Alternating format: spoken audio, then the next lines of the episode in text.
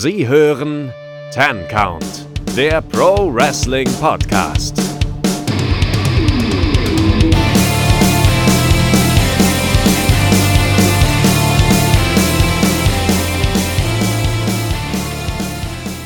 Hallo und herzlich willkommen hier beim Ten Count Wrestling Podcast. Mein Name ist Keanu. Mit dabei ist einmal wie immer der Mann, der, ja, keine Ahnung, wie stelle ich ihn vor? Der Mann, der fleißig Proteinshakes trinkt, äh, damit der Jahr nie so, damit der Jahr größer wird als Kev, äh, als Markus Stunt, der unverwechselbare Kevin Stunt. Ja gut, also größer als Markus Stunt war ich wahrscheinlich ungefähr mit 10. Aber ansonsten. Oder dass du größer wirst als die Stunt-Brüder zusammen aufeinander gestapelt. Ja, da bin ich noch auf dem Weg hin.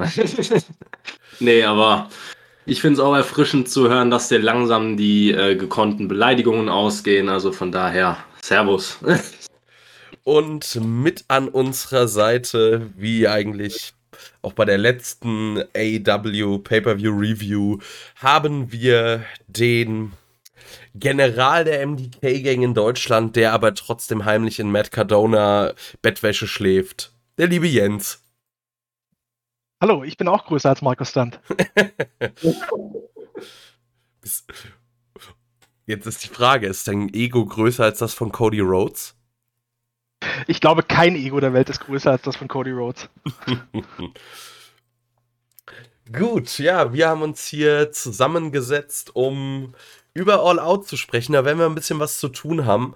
Äh, ihr habt ihr habt es schon gehört. Ich habe es zwar noch nicht geschnitten, aber das werde ich äh, nach dieser Aufnahme noch machen. Wir haben ein neues Intro. Äh, vielen lieben Dank an den lieben Andy, der uns das eingesprochen hat. Äh, ich werde mal schauen, der gute Mann macht Hörspiele, dass ich äh, das einmal verlinke, was er wie macht, dass ihr euch das mal angucken könnt äh, und ein bisschen Liebe für ihn da lasst, weil er hat das äh, ja uns sehr schön angekündigt in dem Intro, hat es sehr schön eingesprochen. Nochmal vielen lieben Dank dafür. Und äh, um das Housekeeping komplett zu machen, äh, wir freuen uns immer über alle möglichen Kommentare, über eure Meinung, wie ihr die Folge fandet, wie ihr das Event fandet.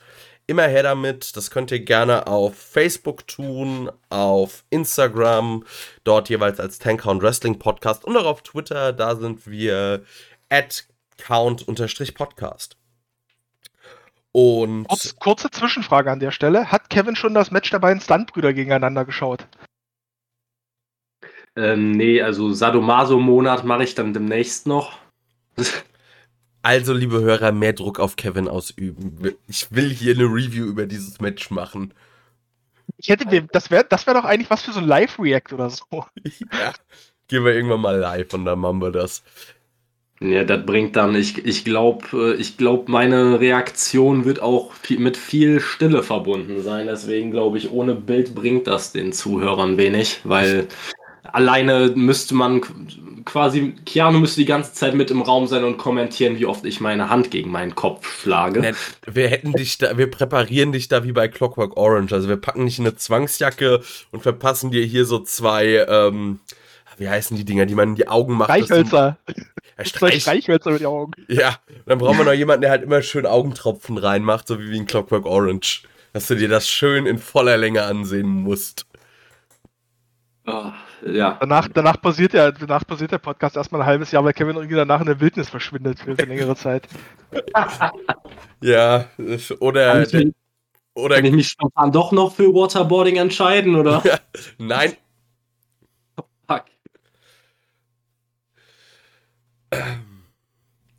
Ja, also liebe Hörer, macht Kevin da mal ein bisschen Druck. Äh, ich war immer noch sehr enttäuscht über die Essig-Chips-Diskussion. Das war fürchterlich. Genau wie Essig-Chips. Ach du Banause. ähm, aber apropos Druckmann, Jens, äh, da wir das ja jedes Mal wieder nutzen, wie ist denn der Stand beim, äh, beim Streitclub? Können wir uns da bald auf neue Folgen freuen? Lasst mich in Ruhe. ja, irgendwann. Es wird, ähm, weißt du, man muss ja auch Sachen köcheln lassen. So die Nachfrage bestimmt ja auch das Angebot und äh, Du machst jetzt. Ich gehe ich geh erstmal noch in zehn andere Podcasts und dann, wenn, wenn alle schon so richtig heiß sind, dann kommt wahrscheinlich immer noch nichts. So, da können wir jetzt Witze draus machen, wie, was weiß ich, ich mache XY, wenn MTV wieder Musik spielt, ich mache XY, wenn der Streitclub wieder sendet. Irgendwann ja. wird es passieren und es wird magisch. Auf jeden Fall. Gut, und dann würde ich sagen, können wir jetzt so langsam ja mal in die Review starten. Frage Nummer eins: Habt ihr es beide live gesehen? Ja. Ja. Alles klar, das finde ich ist schon mal sehr cool, weil dann haben wir hier, ich sag mal, Berichte aus erster Hand, ungespoilert, ohne irgendwas. Ähm, ich warne jetzt auch schon mal vor, ich habe die aktuelle Dynamite-Ausgabe noch nicht gesehen. Ich weiß nicht, ob ihr das habt. Also, wenn wir da irgendwie Kram erzählen, den wir uns vorstellen können, der dann bei Dynamite äh, ja, negiert wird oder der dann so äh, stattfindet. Also, ich habe es noch nicht gesehen. Ich weiß nicht, ob ihr beide schon Dynamite gesehen habt.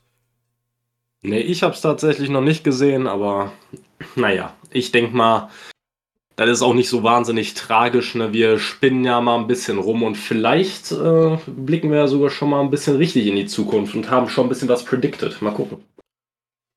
Ich habe es ähm, teilweise so ein paar Sachen mitbekommen. An der Stelle möchte ich kurz erwähnen, ich glaube, das ist nicht bei Dynamite selbst passiert, sondern irgendwie bei der Aufzeichnung für Dark. Aber ähm, bei Twitter wurde es auch schon rausgegeben. Der gute Lee Moriarty, äh, Tiger Style, hat jetzt auch einen All Elite Wrestling Vertrag unterschrieben.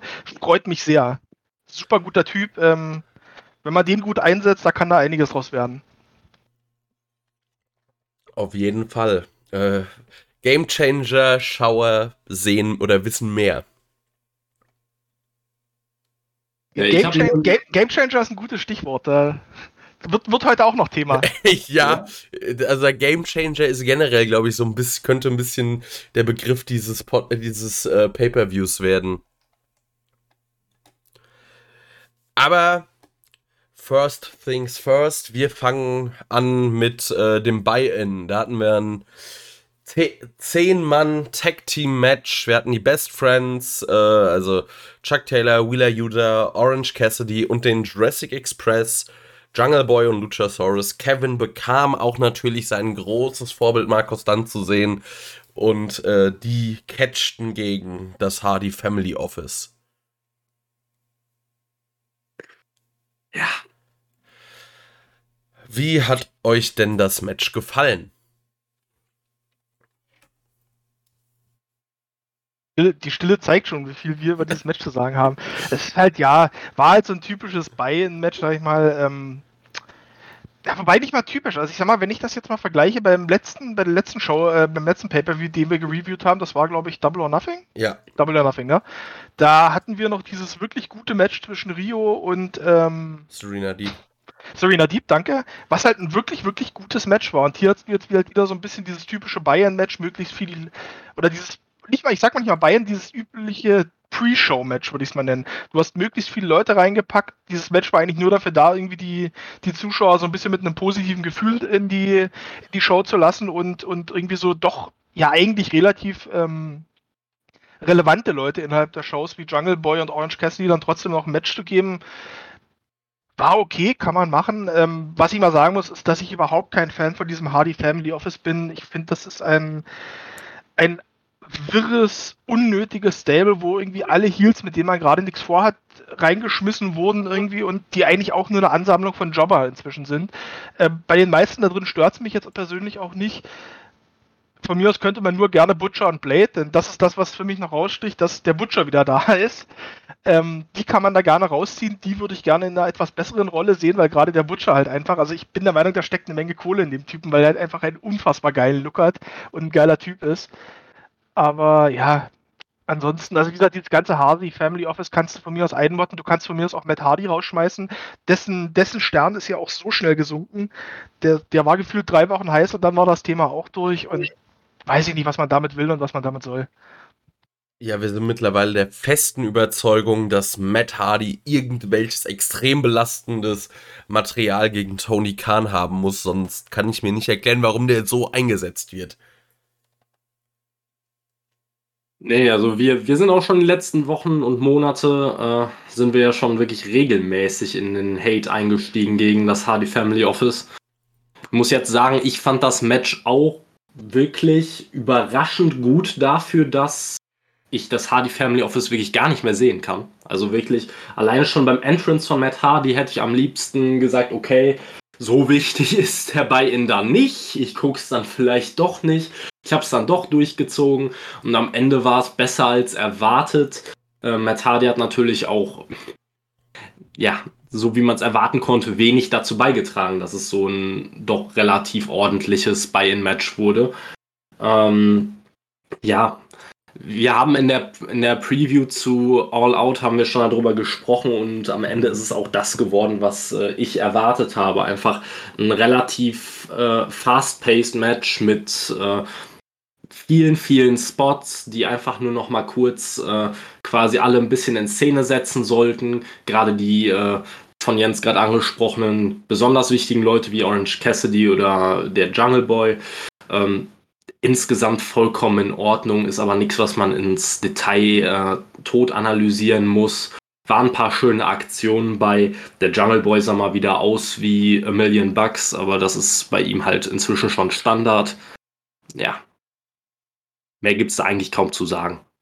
Nee, außer der Butcher ist zurück, der einzig, also wirklich, dieses gesamte Hardy Family Office dürfte bei Dark in der Versenkung verschwinden, bis auf den Butcher und vielleicht deshalb zwangsläufig The Blade, aber eigentlich brauchst du auch da nur den Butcher, weil der halt, der, der hat halt den Look.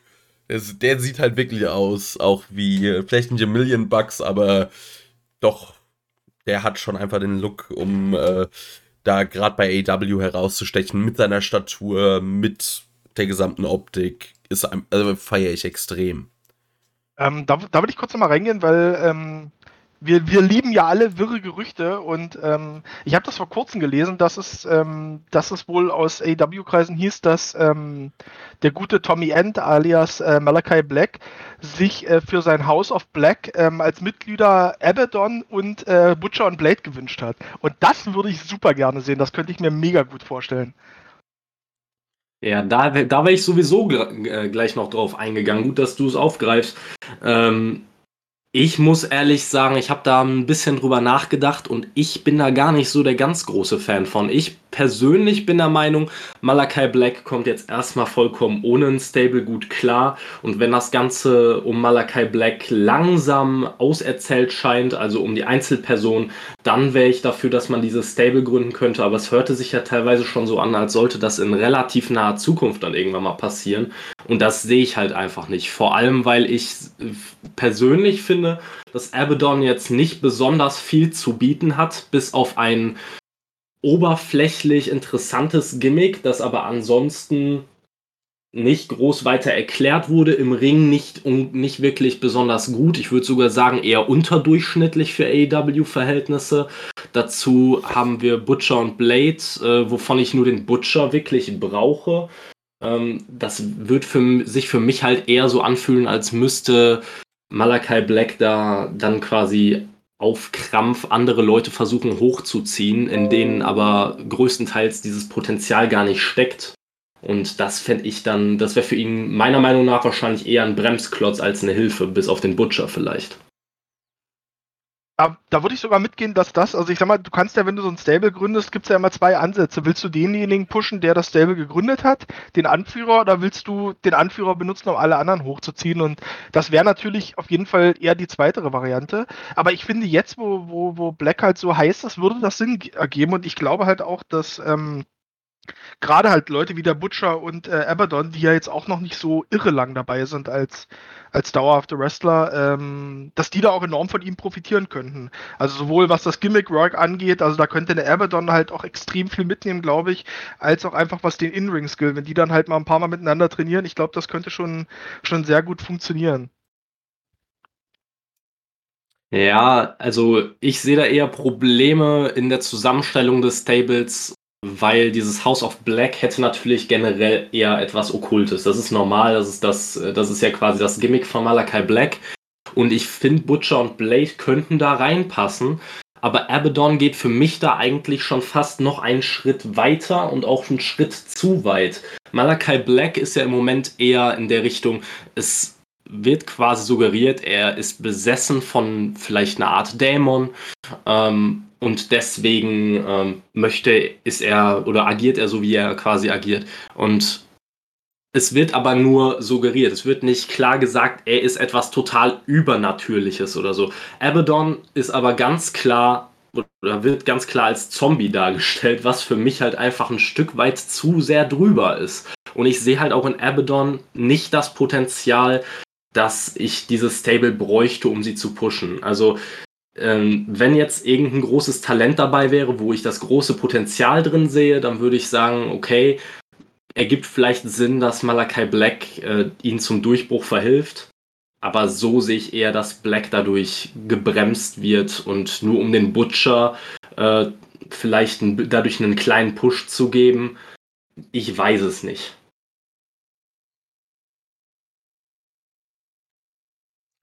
Ja, wäre ich persönlich auch nicht so der Freund von später, vielleicht irgendwann, aber vielleicht liegt das auch an meiner absoluten Fanboy-Sicht, aber äh, von mir aus darf Malachi Black jetzt nach und nach sich einmal quer durch das Roster äh, fräsen und äh, irgendwann bitte Gold halten, weil ich finde, wenn man es mit dem richtig macht, kann er zum ab einem der absoluten Megastars oder Topstars dieser Company werden. Und da habe ich, da habe ich wirklich Angst, muss ich jetzt sagen, vor den nächsten Wochen, weil ich jetzt eben auch gelesen habe, dass wohl äh, Cody Rhodes innerhalb des nächsten Monats irgendwann zurückkommen kommen soll. Und äh, also da habe ich wirklich, wirklich Schiss, ob das dann wieder so ein Brody Lee-Ding wird, wo er erst zerstört wird und dann sich doch irgendwie als der Held, als der sich gerne selber inszeniert, dann zurückkommt und doch Black besiegt. Also da wird für mich viel von abhängen, wie es dann weitergeht. Nee, also da hatte ich mit Kevin auch schon harte Diskussionen, aber da bin ich der Meinung, also wenn Cody jetzt irgendwie in den nächsten Wochen zurückkommt, muss er gerade von Black nochmal abgefrühstückt werden. Ich habe da schon. Bin ich dabei. Ich habe da schon meine Meinung zugesagt.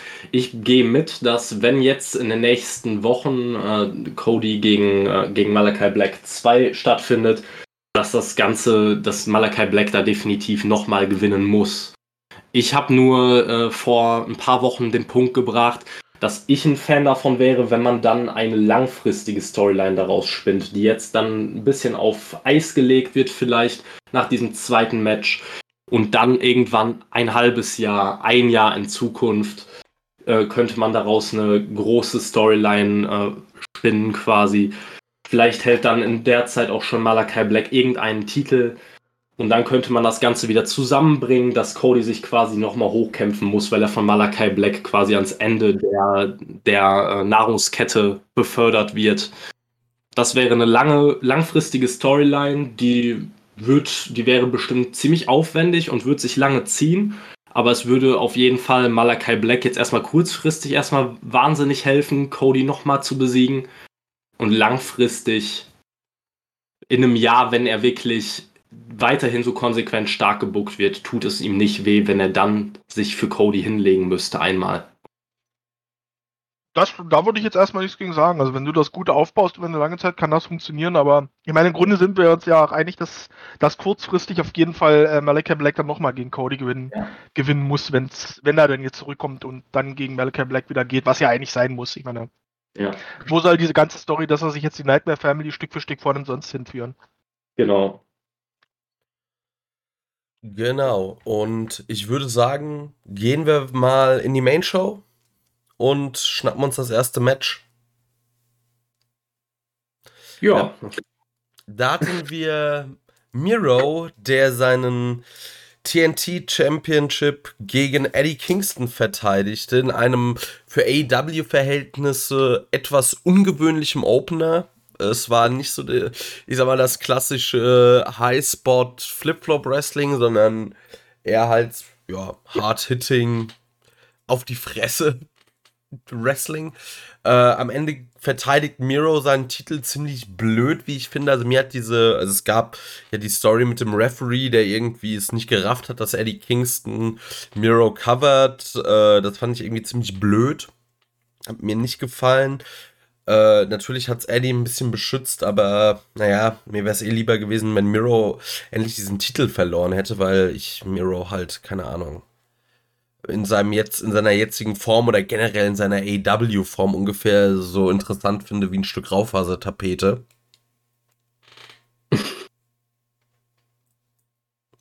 Wie seht ihr das? Anders. ähm, also ich mag tatsächlich Miro sehr gerne. Ich finde erst jetzt auch da, wo er sein muss. Ich mochte am Anfang dieses Ding, dass er da als Bestman und Trauzeuge und irgendwie auch so ein bisschen mit seinem, wahrscheinlich eher mit seiner Persönlichkeit, die er außerhalb ähm, des Wrestlings hat, da reinkam. Das fand ich sehr, sehr unpassend. Ich finde es gut, dass er jetzt endlich das Monster ist, was er, was er auch sein muss, meiner Meinung nach. Ähm, ich hätte es jetzt auch viel zu früh von ihm diesen Titel abzunehmen, der soll den nochmal halten. Eine ganze Weile. Für Kingston hat es mir auch leid getan. Ähm, ich bin mir aber relativ sicher, ich meine, Kingston, das, das wissen wir auch alle, der ist jetzt auch eher schon im Herbst seiner Karriere. Und ich glaube, da sind wir uns auch alle einig, wenn ich sage, der wird noch mal irgendeinen Titel auf jeden Fall halten, bevor er dann abtritt. So sei es nun, sei es nun Midcard-Title, sei es nun der Tag Team-Title mit, mit Moxley vielleicht zusammen oder halt vielleicht sogar noch mal der ganz große Wurf für ein paar Wochen mit dem World-Title. Aber ich bin mir relativ sicher, der wird seinen Run noch bekommen. Aber jetzt gerade für, für, die, für diese Phase finde ich jetzt Miro den guten Champion, den guten Champion, der soll den Titel jetzt nochmal eine Weile halten, um ihn einfach als Monster zu etablieren. Und ich finde auch, dass das hilft auch dem Titel, wenn jetzt mal, wenn es jetzt wirklich mal eine lange, lange Regentschaft gibt. Und ähm, ich fand es interessant, was du gesagt hast, untypischer Opener. Ich fand allgemein, ähm, dass es eine Card war, die insgesamt für AEW-Verhältnisse relativ langsam gepaced war. Du hattest viele Matches, die eigentlich eher ein langsames und methodisches Tempo hatten und gar nicht so, also doch mit einem Ausnahme, aber ansonsten gar nicht so in, im Übermaß diese sehr schnellen, sehr spottigen Matches, die du bei AEW ja sonst sehr, sehr gerne hast. Und das fand ich sehr, sehr angenehm zum Zuschauen weil dadurch auch, und da kommen wir dann später zu, das eine Match, welches diesen typischen AEW-Stil hatte, deutlich stärker gewirkt hat, für mich persönlich. Also ich fand, wie gesagt, vom, von den Matches her war das eine sehr, sehr, war das ein sehr, sehr un-AEW-artiger Pay-Per-View. Das stimmt wohl. Ja, würde ich auch zustimmen. Äh, zu dem Miro gegen Eddie Kingston Match, da würde ich nämlich nochmal gerne meine Meinung reinschmeißen, die nämlich nochmal eine andere ist. Äh, also ich gehe erstmal konform damit, dass äh, das, äh, was Jens gesagt hat, dass ich es vollkommen in Ordnung finde, dass Miro hier verteidigt hat. Ähm, weil ich Miro nicht so schlimm finde.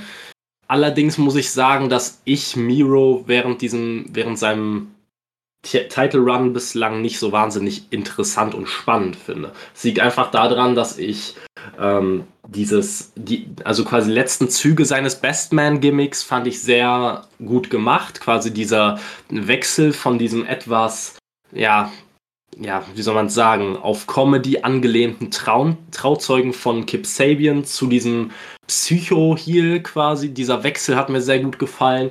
Und danach ähm, war das für mich irgendwie eine etwas an den Haaren herbeigezogene Charakterentwicklung zu diesem ja, God's Favorite Champion Ding. Also gefällt mir einfach nicht. Äh, ich hätte dem Ganzen jetzt nicht nachgetrauert, wenn Eddie Kingston das Ding hier gewonnen hätte.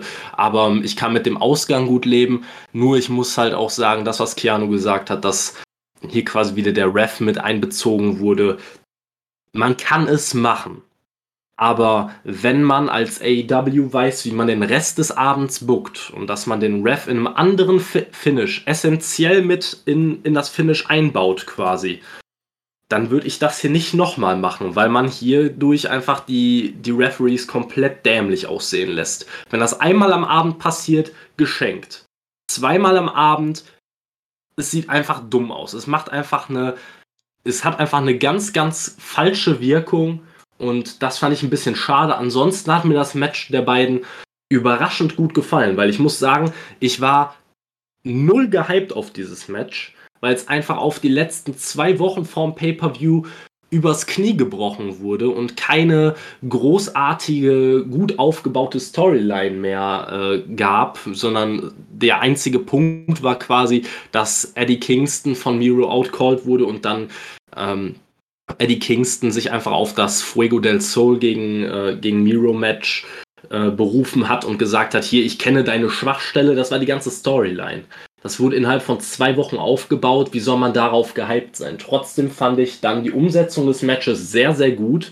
Es war sehr intensiv und ich habe Eddie Kingston zu jedem Zeitpunkt abgekauft, dass er diesen Titel unbedingt gewinnen möchte, was ich bei gerade bei diesen meistens relativ in den Haaren herbeigezogenen TNT-Title-Matches nicht immer habe, aber hier wirklich sehr, sehr gut gemacht von beiden. Ähm, auch Miro sehr, sehr intensiv dabei gewesen. Ähm, von daher kann ich da wirklich absolut nicht meckern. Also ich habe mich eigentlich darauf eingestellt, dass das hier eines der Matches wird, die sich für mich unfassbar ziehen werden und wo ich eigentlich gar keinen Bock habe. Aber das hatte sich bei mir innerhalb von ein, zwei Minuten im, im Match hatte sich das schon geändert. Ich, äh, da gehe ich tatsächlich mit. Ich fand auch, dass, ähm, also dieses Stiffness in dem Match, das hat halt wie ein Legit Fight gewirkt. Und das muss man sagen, da ist Miro der Richtige für und das kann Eddie Kingston sehr, sehr gut. Matches einfach aussehen zu lassen wie Schlägereien und ähm, hat mir auch sehr, sehr gut gefallen. Das mit dem Referee am Ende, da bin ich, da bin ich bei dir. Ich fand auch tatsächlich die Wahl des Referees ähm, unglücklich, nenne ich es mal. Das war ja, wenn mich jetzt nicht alles komplett täuscht, war es ja Bryce Ramsburg. Ja. Und das fand ich eine ungünstige Wahl, weil A, Bryce Ramsburg einfach ein sehr beliebter Referee ist, glaube ich. Ähm, also auch bei den Fans tatsächlich. Ähm, und gerade, also ich sag mal, im Grunde gibst du Bryce Ramstack, dadurch, ich will nicht sagen, einen Heal-Anstrich, ähm, weil das, das ist es nicht, aber es gab ja schon nachher Buhrufe. So, für ihn. Und das auch völlig zu Recht. Das, das muss auch kalkuliert gewesen sein. Und das finde ich dann sehr ungünstig, wenn du dann das Ende der Women's Battle Royale später hast, wo ja auch klar gewesen sein muss, dass es da diesen kleinen Moment zwischen Ruby Soho und ihm geben wird, die sich ja schon seit ewig, Ewigkeiten kennen.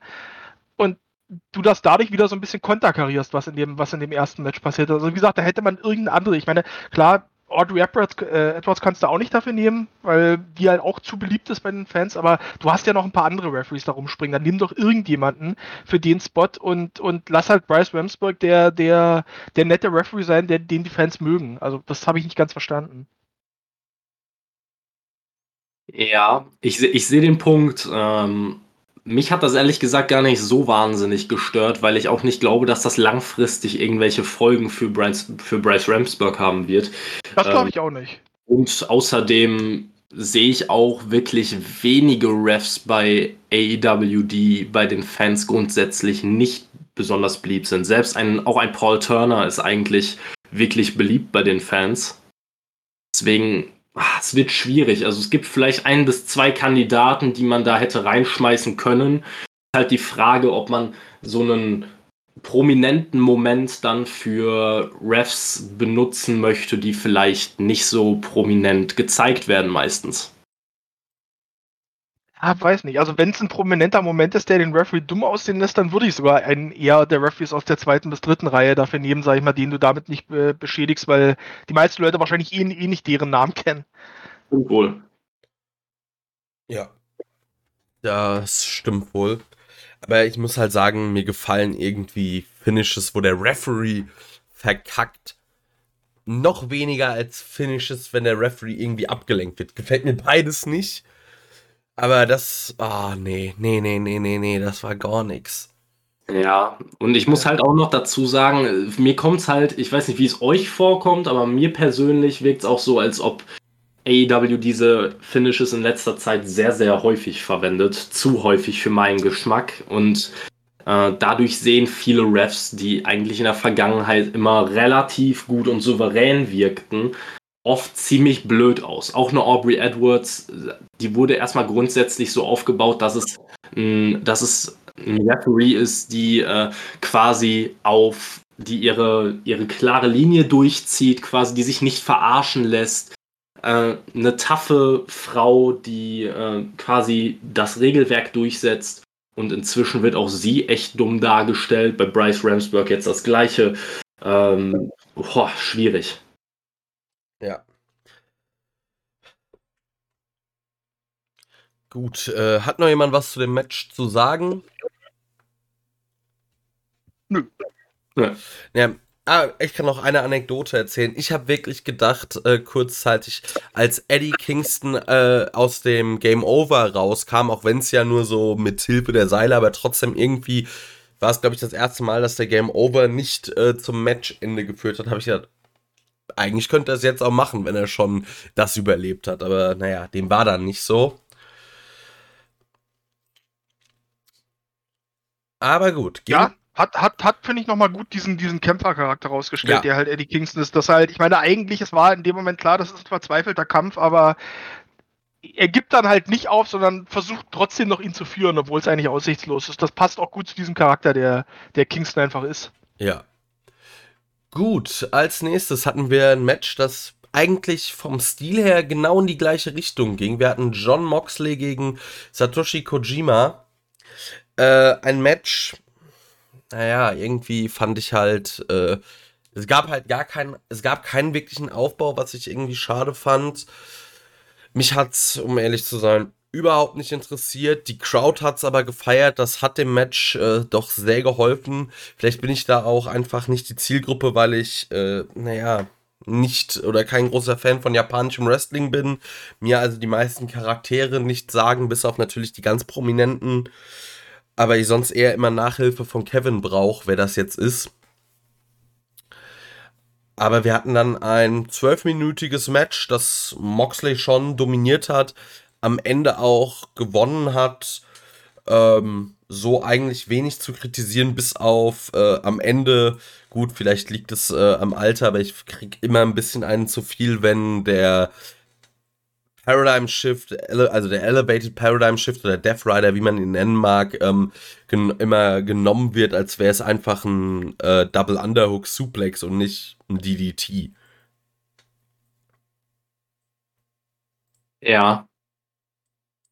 Also, ich kann das erstmal mit dem Death Rider beziehungsweise dem Paradigm Shift kann ich das komplett verstehen. Ähm, vor allem, weil es ja am Anfang quasi noch eine, noch eine, ja, wie man sagen, ein Special Finisher quasi war, den man nur in den wirklich ernsten Matches gegen extrem starke Gegner verwendet hat. Inzwischen benutzt Moxley den quasi für jedes Finish.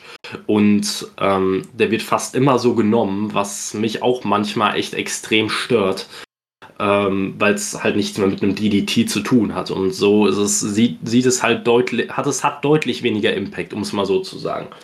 Ähm, zum Match grundsätzlich kann ich wieder fast nur das gleiche sagen wie beim ersten Match. Also es hat mich noch weniger interessiert von Anfang an als das TNT-Title-Match. Ähm, und das, obwohl Moxley beteiligt ist und er ja eigentlich aktuell einer meiner Lieblingswrestler ist.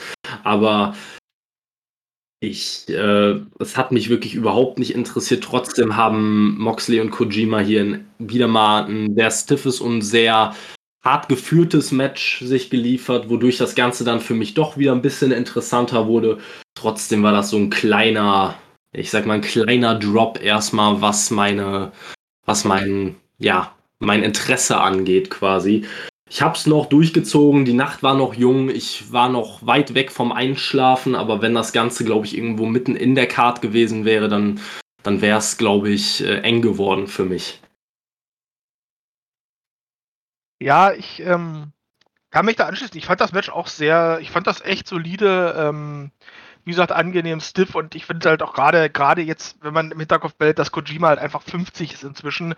muss man das auch wirklich hoch anrechnen, was er immer noch bringt an Leistungen, dass er diese Matches immer noch in dieser Härte, Härte auch bestreiten kann. Ich glaube durchaus, dass ähm, dieses ganze Ding ähm, von Moxley, und da kommen wir dann gleich auch zu dem, was nach dem Match noch passiert und ähm, dann auch diese Woche bei Dynamite dann auch passiert ist, ähm, ich glaube durchaus, dass man jetzt mit dem Wissen, dass Moxley ja dann auch jetzt seinen Termin für das Deathmatch gegen Gage hat, um den äh, Game Changer Wrestling Title, dass es für AW jetzt Sinn gemacht hat, den jetzt vielleicht erstmal nicht in die wichtigsten Storylines in den Shows zu stecken, weil, sind wir mal ehrlich, Deathmatch gegen, gegen Gage oder allgemein ein Deathmatch, da weiß man nie so richtig, was passiert. Deswegen macht Sinn. Ich glaube durchaus, man hat da so ein bisschen Moxley gefragt, komm, hast du Bock gegen ein paar japanische Legenden? Und Moxley hat gesagt, ja sicher doch, bringt sie mir alle. So, das sind jetzt so ein bisschen Showcase-Matches, glaube ich, mit denen man sowohl Moxley als auch die Fans so ein bisschen glücklich hält und den so ein bisschen prominent hält, bis dann das Ding mit, mit Gage durch ist und man wieder fest mit ihm planen kann. Und dafür, wie gesagt, fand ich es gut gemacht. Das sind halt, wie gesagt, das sind halt Matches, glaube ich, die halt schon, sage ich mal, für, für, die, für die internationalen Wrestling-Fans und die, die japanisches Wrestling verfolgen, dann wichtig sind und auch einfach Spaß machen. Vielleicht auch so kleine Dream-Matches sind. Und beim Punkt Dream Matches, ich weiß nicht, wollen wir schon zu dem gehen, was nach dem Match kam? ich würde erst noch kurz äh, vielleicht ansprechen, dass äh, John Moxley in einem Game Chain mit einem Game Ah! Changer Hoodie rauskam. Das habe ich vergessen, ja! Das ist unglaublich geil. Ich fand es sehr schade, dass er den Gürtel nicht dabei hatte. Ja, das wäre vielleicht die Nummer zu viel gewesen noch, aber ja, mega geil. Und du hast es gehört, es gab am Anfang des Matches tatsächlich GCW-Chants. Ja. Ja. Ich habe auch ein paar Mega nice. Gesehen. Ich glaube, wenn ich richtig gesehen habe, war Jimmy Lloyd auch wieder in der Halle. Ja gut, die waren ja eh alle in Chicago. Ja, richtig. Weil äh, Game also man kann es vielleicht dazu sagen nochmal, ähm, John Moxley hat am Vorabend äh, den Game Changer World Title von Matt Cardona gewonnen in einer, ja, so ein bisschen, ich weiß gar nicht, wie man das nennt, hat er in sich äh, das... War ein. Es ja, war es war, ein Angle. Es war ein Angle, muss man so sagen. Ähm, und auf jeden Fall wird es jetzt am, ich glaube, 9. Oktober ein Match geben zwischen John Moxley und Nick Gage um den World Title von Game Changer. Äh, ja. Jens und ich freuen uns wie kleine Kinder an Weihnachten da drauf. Kevin versteht es überhaupt nicht. Kevin denkt so, ah, jetzt kommen die wieder mit ihren Neonröhren und Dartpfeilen und äh, was weiß ich was. Nö, also wie gesagt, bei John Moxley kann ich komplett verstehen, wie, dass man da extrem hyped ist. Also Moxley gegen Gage, das hört sich schon nach einem geilen Match an und äh, kann ich, den Hype kann ich nachvollziehen. Also, aber gerade eben wollte wollte ich noch gern was sagen zu dem, was Jens meinte, ähm, dass sie es höchstwahrscheinlich wegen dem Gage-Match so machen, dass äh, Moxley aktuell in keiner großen Fehde oder in keinem großen Programm vertreten ist. Ähm, ich weiß gar nicht mal so sehr, ob es daran liegt, weil man muss ehrlich mal, man muss halt schon mal vorab sagen, die gesamte All-Out-Card, das sind halt alles wirklich Matches gewesen, die kein, bis auf ein, zwei Ausnahmen, keine langfristig gut aufgebauten Storylines waren. ne? Das war, die meisten wurden innerhalb von zwei, drei Wochen irgendwie kurzfristig irgendwie zusammengeschustert. Und ich glaube halt tatsächlich einfach, dass es bei Moxley äh, den Grund hatte, dass man auch schon wusste, dass es Neuverpflichtungen geben wird, dass, äh, dass man da Spots frei halten muss für wichtige Fäden und so weiter und äh, man das Ganze ein bisschen überbrücken wollte damit. Es war, eigentlich war ja, glaube ich, erst Tanahashi angedacht als Gegner. Das hat dann irgendwie dann doch nicht funktioniert. Dann ist es am Ende halt Kojima geworden. Ähm, ja, wie gesagt, auch noch zu dem, was ich gerade eben gesagt habe, auch wenn ich gesagt habe, dass das Match für mich jetzt nicht wahnsinnig spannend war, trotzdem ordentlich. Ähm, das, was Jens gesagt hat, stimmt natürlich. Also Kojima muss man in dem Alter einfach nochmal riesen Respekt aussprechen, ähm, weil so eine Leistung zu bringen in dem Alter, das ist nicht selbstverständlich und da haben wir schon einige Leute gesehen, die wesentlich jünger waren oder zumindest mal einige Jahre jünger waren, die so ein Match nicht mehr hätten gehen können. Stichwort Matt Hardy beispielsweise. Vielleicht wären wir nach, nach dem Match mit Hardy einfach los gewesen. Auch praktisch. Können wir jetzt bitte endlich über das, was, das sprechen, was Postmatch passiert? Ja, dann Jens, da du da, glaube ich, am gehyptesten wegen bist, äh, darfst du auch gerne erzählen, was da passiert ist. Ja, nach dem Match, das Match ist vorbei, Moxley erhebt sich, auf einmal äh, seine Musik stoppt, eine andere Musik geht los und auf dem Titantron, äh, Titantron sage ich schon, so heißt es bei der WWE, auf der Videoleinwand sehen wir dann The King Minoru Suzuki und das ertönt Kasi Ninare in der Halle. Und äh, ja, tatsächlich ist Minoru Suzuki da, für den das quasi der Start in seine USA-Wochen ist, möchte ich es nennen. Ähm, und fordert Moxley raus und äh, Mann, habe ich mich gefreut. Und ich habe wirklich diesen ganzen Entrance, ich habe die Show zusammen mit einem Freund geschaut, der jetzt auch nicht so im japanischen Wrestling bewandert ist. Und ähm, ich habe und ich habe die ganze Zeit gesagt, bitte versaut nicht dieses, versaut nicht den Refrain. Bitte, bitte Publikum, sei cool, mach mit. Und sie haben abgeliefert, muss man sagen. Die ganze Halle brüllt Kasinina Reh mit und ich hatte eine Gänsehaut das erste Mal am Abend. Und äh, unglaublich hat mich mega gefreut. Und dann gab es ja noch kurz danach die Ankündigung, dass das Match dann auch direkt bei Dynamite stattfinden wird. Ähm, das ist eine der Sachen, die ich von Dynamite schon gesehen habe. War auch geil, war genau das Match, was man erwartet hatte. Und ähm, ja, hat sich so ein bisschen angefühlt, dass dann dieses Match gegen Kojima eigentlich nur die Vorbereitung für diesen Moment war. aber hat abgeliefert und ja, da muss man sagen, da hat sich dann gezeigt, das war eigentlich so der erste Moment an dem Abend, wo man gesehen hat, das war so ein Pay-Per-View, wo die Matches eigentlich nur da sind für die ganzen Debüts, Comebacks und, und Überraschungen. Ja, also ich habe halt mitbekommen, wie viele wegen Minoru Suzuki ausgerastet sind. Ähm, ich weiß, es ist eine Legende. Ich saß da halt so und dachte mir, ja, ja, ja, nett. Fühle ich trotzdem nicht. Aber es war gut gemacht so. Also ich habe da nichts dran zu kritisieren. Ich kann halt nur sagen, mich berührt es nicht. Wenn man ja. den Wrestler nicht kennt, wie auch. Also das ja, ist auch klar. Genau. Genau, das, das kann man halt dann nachvollziehen. Ich muss sagen, ich war auch absolut gehypt in dem Moment. Ähm, ich habe mir nur gedacht, wenn man das jetzt schon raushaut und mit den restlichen Gerüchten, die für den Abend angesagt wurden, da habe ich mir nur gedacht, heute ist alles möglich.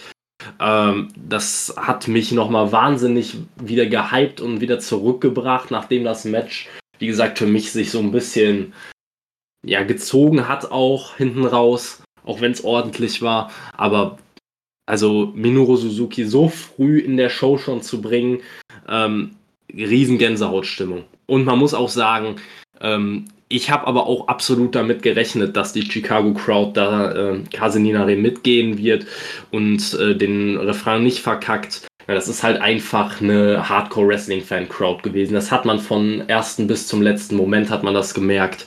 Und da habe ich nichts anderes erwartet. Es war ein geiler Moment. Äh, auch der Schlagabtausch danach, da war ich, äh, da war ich so ein bisschen hin und her gerissen. Wie gesagt, ich als großer Moxley-Fan dachte mir, ah, ja gut, aber er hat gerade das lange Match hinter sich gehabt, den jetzt noch den Schlagabtausch gewinnen zu lassen, wäre schon ein bisschen hochgegriffen. Am Ende hat Suzuki den auch gewonnen, war auch vollkommen in Ordnung so und äh, hat nochmal die Crowd extra gepoppt ein bisschen. Ähm, ja, mega. Und wie gesagt, ähm, für Suzuki war es so der Start jetzt in seinen USA-Wochen, der ist jetzt bei einigen Ligen, also bei unter anderem wird er bei Game Changer Wrestling Highest in the Room sein, dort ein Match gegen äh, Jonathan Gresham bestreiten, worauf ich mich sehr freue, weil die beide vom Stil her ja auch wirklich perfekt zusammenpassen. Er wird gegen Davey Richards ähm, ein Match bestreiten, was glaube ich auch ein richtig geiles, stiffes Slugfest wird. Also da freue ich mich sehr auf die nächsten, auf die nächsten Tage und Wochen. Ja, wunderbar. Gut, wenn ihr nichts dagegen habt, würde ich sagen, ziehen wir weiter. Ähm, ja, ich habe da nichts gegen. Gerne. Gut, wir kamen zum AW Women's World Championship Match. Wir hatten Britt Baker, die gegen Chris Deadlander ihren Titel verteidigte. Und ich muss sagen, ich war mit dem Match sehr, sehr zufrieden, äh, weil ich bin generell Fan der beiden und die haben, finde ich, ein ganz gutes Match äh, abgeliefert. Also man merkt, hat natürlich an einigen Stellen gemerkt, da war nicht immer alles äh, perfekt sauber. Also es war jetzt kein absoluter Technikleckerbissen, aber ich fand, sie haben trotzdem einfach ein gutes Match auf die Beine gestellt. Mir ist einmal noch in Erinnerung geblieben, wie Chris Deadlander äh, einfach im Alleingang noch verhindert, dass ein Superplex schief geht, weil sie einfach Britt Baker dann äh, mit voller Kraft einfach hochstemmt. Generell hatten wir ähm, ein gutes Showing für Chris Statlander, die am Ende richtig was einstecken musste, damit das Match äh, ja gewonnen geht für Britt Baker. Also wir sahen einmal dann auch noch ein Panama Sunrise oder ein Pittsburgh Sunrise, nennt ihn wie ihr wollt ähm, dann ein Curbstomp und dann erst den Lockjaw. Und Kevin hatte es in der Preview gesagt und äh, da kann ich nur mitgehen, dass äh, er gesagt hat, Chris Statlander könnte auch, wenn sie verliert, einfach von dem Match als solchem profitieren. Ich glaube doch, das hast du gesagt, ne? Ja. Und da gehe ich einfach mit. Ich finde, ähm, Chris Statlander hat diese Niederlage überhaupt nicht geschadet, sondern es hat eher dafür gesorgt, jetzt, dass man, dass sie noch ein bisschen sich größer anfühlt, weil sie einfach so einen, mal einen ordentlichen und prominenten Cardspot hatte. Das auf jeden Fall. Und äh, ein ganz kleines Detail, das mir noch in Erinnerung geblieben ist, was ich echt geil fand.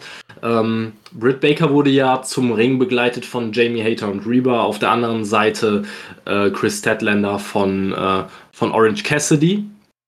Und Orange Cassidy äh, hat einmal wirklich absolut seinen, äh, seinen Charakter gebrochen. Was man von Orange Cassidy wirklich eigentlich sonst so gut wie nie sieht. Aber ähm, ja, man muss dazu sagen, zu dem Zeitpunkt lag quasi Chris Statlander draußen. Äh, der Ref war schon relativ weit, sie auszuzählen und Orange Cassidy hat dann Chris Statlander äh, nochmal angefeuert und quasi angeschrien, dass sie sich bewegen soll und ab in den Ring soll. Ähm, ich fand das einfach mega geil. Vor allem in diesem Moment war es sehr passend, weil es nochmal die Wichtigkeit dieses Moments und dieses Matches nochmal ein bisschen unterstrichen hat. Orange Cassidy macht das nicht in jedem Match, Orange Cassidy macht das nicht immer. Und genau deswegen kam es einfach nochmal umso bedeutsamer rüber. Ähm, hat mir super gut gefallen und ja, fand ich echt äh, sehr, sehr gut gemacht, von vorne bis hinten. Ähm, Chris Statlander hat es extrem geholfen. Britt Baker sieht einfach noch immer aus äh, wie wahrscheinlich aktuell der, ja, oder man kann das wahrscheinlich streichen, aktuell der beste Champion bei AEW. Also das muss man wirklich sagen, richtig gut gemacht und auch aus dem Match wieder mal mit relativ wenig Aufbau, traurigerweise, aber trotzdem wieder das, ja, das Maximum rausgeholt, was man da rausholen konnte. Ja, kann ich, gehe ich, gehe ich eigentlich umfänglich mit. Ich fand das Match auch wirklich ähm, überraschend gut, sag ich mal, gerade in Anbetracht dessen, dass ich immer noch kein großer Fan von Britt Baker als Wrestlerin bin. Als Charakter sehr gerne und, und das macht sie fantastisch, auch mit dem Titel. Wie gesagt, als Wrestlerin bin ich immer noch nicht so richtig warm mit ihr geworden, aber ich fand, das hat gut gepasst mit Statlander. Es hatte so ein bisschen diesen ja, Makel kann man nicht mal sagen, aber es halt so ein bisschen. Es, es war klar, das wird die Übergangs, dass es so eine Übergangsverteidigung ist. Es war völlig klar, dass Britt Baker an dieser Stelle nicht den Titel gegen Statlander verlieren wird, einfach weil es viel zu früh wäre, auch um, um ihr diesen Titel abzunehmen. Ähm, Gerade auch, sage ich mal, mit dem Wissen, dass noch die Women's Battle Royale kommen sollte, wo ja dann auch klar war, dass da noch was passieren muss und dass es dann noch ein bis zwei Money-Matches für sie gibt, die sie erst bestreiten, die sie noch bestreiten muss, bevor sie den Titel wieder abgeben kann. Von daher war das relativ klar, aber wie gesagt, dafür fand ich es gut gemacht. Und auch dieser kleine Moment mit Orange Cassidy, der so gehypt und, und so laut wird wie noch nie, das hat mir auch wahnsinnig gut gefallen und hat dann doch diesem dieser, und das klingt jetzt disrespektierlich, als ich es wirklich meine, hat dann dieser Wegwerf-Titelverteidigung in Anführungszeichen dann doch nochmal ein bisschen mehr Bedeutung gegeben. Und kurz nochmal so, oh, okay, passiert da jetzt doch was, aber im Grunde ist das passiert, was man erwarten konnte. Aber ja, ich bin auch dabei, dass Chris Statlander da absolut nichts verloren hat. Im Gegenteil, die hat sich da nochmal ein bisschen Kredibilität mit dem Match geholt und das hat schon, das hat Spaß gemacht und hat gut funktioniert. Also kann man nichts sagen. Ich bin durchaus gespannt, wie sich das ganze Ding noch mit äh, Jamie Hater und Rebel entwickelt, weil gefühlt hat man da jetzt auch so ein bisschen schon die ersten Spannungen mit Jamie Hater aufgebaut. Also finde ich fast schon ein bisschen früh, da, da sich diese Allianz ja auch erst sehr kürzlich geformt hat. Also da bin ich auch gespannt, wie es weitergeht, weil Jamie Hater auch jemand ist, ähm, die ist im Ring relativ gut. Und wenn die sich so als Charakter findet, dann bin ich da auch durchaus gespannt. Da könnte auch einiges draus werden. Ich habe das, ähm, ich sage das jetzt schon mal, ein Satz, den ich am Ende der Women's Battle Royale, die später kommt, gesagt habe, als ich dann so diese verschiedenen Frauen, die dann so im Ring standen, gesehen habe, äh, hatte ich zu meinem Kollegen, mit dem ich den äh, Pay-Per-View geschaut habe, auch gesagt, so langsam haben die echt eine Division zusammen. So, das ja. sieht mittlerweile echt nicht schlecht aus. Jetzt brauchen die halt nur noch Zeit. Ja, die müsste man ihnen einfach mal geben. Also es ist, das ist halt etwas, was Kevin und ich Woche für Woche für Woche predigen. Also äh, auch Rampage, naja, so wirklich was geändert, dass die Frauen viel zu wenig Zeit bekommen, hat sich nicht, weil, also man muss auch sagen, die Division war ja schon vorher, also auch vor All Out sind da noch schon genug Charaktere gewesen, die man, denen man durchaus hätte Zeit geben können. Hat man halt irgendwie nie gemacht. Man hat immer diesen Co-Main-Event mit einem kurzen Frauenmatch. Dass das nicht reicht, um irgendwie eine Division over zu bringen. Tja. Ist eigentlich auch klar. Ja, ähm, ich kann auch nur noch mal zu Jamie Hater würde ich auch noch gern was sagen ich finde auch, man sieht direkt, dass, äh, dass das eigentlich nicht zu vermeiden ist, dass sie früher oder später gegen, gegen Baker turnen wird und dass sie wahrscheinlich dann auch äh, ein Titelmatch bekommt, wenn Baker dann noch überhaupt Champion ist. Ähm, finde ich auch gut. Ich sehe da eine Menge Potenzial. Im Ring ist sie wirklich ordentlich und bringt eine, auch wieder mal eine Intensität mit, die bei den Frauen noch relativ häufig fehlt bei AEW, finde ich. Ähm, die bringt sie definitiv mit. Ich habe sie jetzt am Mic noch nicht besonders viel gehört, da müsste ich mehr mitbekommen. Ansonsten ist das schon das äh, komplette Paket. Also ähm, ansonsten hoffe ich nur, dass man es nicht zu lange zieht, wie bei MJF und Wardlow. Das ist ja quasi seit gefühlt seit Anbeginn der Zeit äh, ist das ein offenes Geheimnis, dass, äh, dass das früher oder später passieren wird, dass Wardlow gegen MJF turnt. Es ist noch immer nicht passiert. Ich hoffe an der Stelle einfach mal, dass man es bei Jamie Hater und äh, Britt Baker nicht genauso lange zieht, weil nicht alles muss einen halben Monat, muss ein halbes Jahr dauern. Also tut mir leid, aber nee. Ja. Ja, das ist, ich finde tatsächlich Wardlow und MJF ist ein wirklich gutes, ein sehr gutes Negativbeispiel, weil das ist halt auch so ein Punkt, wo du, wo du das Gefühl hast, dass der perfekte Moment für diesen Turn auch schon vorbei ist, weil es gab ja wirklich eine kurze Phase, wo du das Gefühl hattest, dass auch Wardlow langsam so eine gewisse eigene Overness gewinnt und die Fans so ein bisschen darauf warten, dass es endlich passiert und gefühlt ist das wieder komplett vorbei und, und so ja. das bisschen Schwung, was er hatte, komplett gekillt. Ja. ja ich muss sagen, also auch Jamie Hater gefällt mir richtig gut. Ich finde, die hat sowas, ich weiß jetzt nicht äh, genau, wo sie herkommt, aber die hat sowas äh, von, was weiß ich, du gehst in irgendeinen britischen Pub und äh, wenn du irgendwie machst einen falschen Spruch und die prügelt dich einmal quer durch den Laden und schmeißt dich durchs Fenster raus. Ja, hat ein bisschen was davon. Also ich, wie gesagt, ich bin halt noch immer auch der festen Überzeugung, äh, Ganz wichtig für sie wäre beispielsweise auch, wenn sie dann einen Singles Run bekommt, dass sie einen vernünftigen Theme-Song bekommt. Weil das, was sie da bis jetzt für sie benutzt haben, ich habe es schon in den letzten Wochen gesagt, es ist mir auch in der Women's Battle Royal wieder aufgefallen. Also das hört sich so an, als hätte man einfach irgendeinen 0815 UK ähm, Techno-Song genommen, möglichst nervtötend und möglichst nichtssagend und den als Theme-Song benutzt, weil man sich so dachte, ja, ne, wir hatten halt noch drei Minuten. Ja. Aber, aber bei ihr finde ich das tatsächlich passend, weil die sieht halt auch aus, als würde die in Clubs gehen, wo genau so eine Musik läuft. Also irgendwie, da, da kann ich nicht mal was gegen sagen, aber ich finde das, was du mit der Stiffness gesagt hast, das trifft sehr, sehr gut und da haben sich auch die richtige gesucht. Also ich sag mal, allgemein da weißt du ganz genau, wenn du in deiner Women's Division Stiffness suchst, dann such dir irgendeine, irgendwie die die Niederung des britischen Wrestlings durchlaufen hast und du weißt, die wird das mitbringen. Und bei bei äh, Jamie Hater kommt ja noch dazu, die war ja auch zwei Jahre bei Stardom in Japan und die da, die, also die haben ja auch einen deftigen Stil so. Also, dass die das mitbringen kann, das weiß man und das finde ich, das tut auch der Division gut, weil du da, wie du das sagst, nicht so viele von hast, die das können. Ich finde auch, Jamie Hater sieht nicht aus, als würde sie in solchen Clubs rumtanzen. Also, die sieht eher aus, als würde sie die Tür von solchen Clubs machen. Ja, oder dahin gehen, um sich mit Leuten zu schlagen. So ja. halt. Gut, also wir sind allesamt zufrieden, das finde ich schön. Äh, Im Backstage-Bereich hatten wir dann Andrade, der irgendwie äh, versucht hat, Englisch zu reden. Er sollte es wirklich einfach sein lassen. Komplett. Einfach, Chavo kann reden, lass Chavo reden. Ja. Ja, der hat keinen anderen Zweck, lass ihn das machen. Also ich finde es auch okay, solange er noch wirklich so dürftig ist mit dem Englisch, wobei ich gar nicht mehr weiß, ob das noch besser wird, weil der ist jetzt eigentlich schon lang genug in den USA. So, mhm dann, dann, dann gibt das doch Chavo. Der kann also, ich bin jetzt von Chavo auch persönlich kein Fan, aber für die Rolle, die er da in dem Konglomerat hat von, von ähm, Andrade, passt das schon ganz gut. Also dann kaschier doch seine Schwächen, statt sie offen zu legen. Ja. Ich, ich verstehe das sowieso bei AEW teilweise im Moment wirklich nicht, wie man diese Manager einsetzt. Theoretisch sollten Manager dafür da sein, die Schwächen zu kaschieren, beispielsweise die Schwächen am Mic, das sehe ich einfach in der Art und Weise, wie man die meisten Manager einsetzt, gar nicht. Jake the Snake Roberts, wann hat der bitte die letzte richtig gute Promo gehalten für Lance Archer? Stattdessen darf Lance Archer andauernd irgendwelche möchte gern äh, Videopakete halten, die man ihm nicht abkauft, weil er einfach am Mic nicht gut ist. Genau das gleiche hat man quasi bei Jade Cargill und Smart Mark Sterling die Hälfte der Zeit spricht trotzdem Jade Cargill, sie kann es noch nicht. Lasst doch einfach den Manager seinen Job machen. Und das schlimmste Beispiel ist Vicky Guerrero. Ich weiß überhaupt nicht, wofür die bezahlt wird. Ganz im Ernst.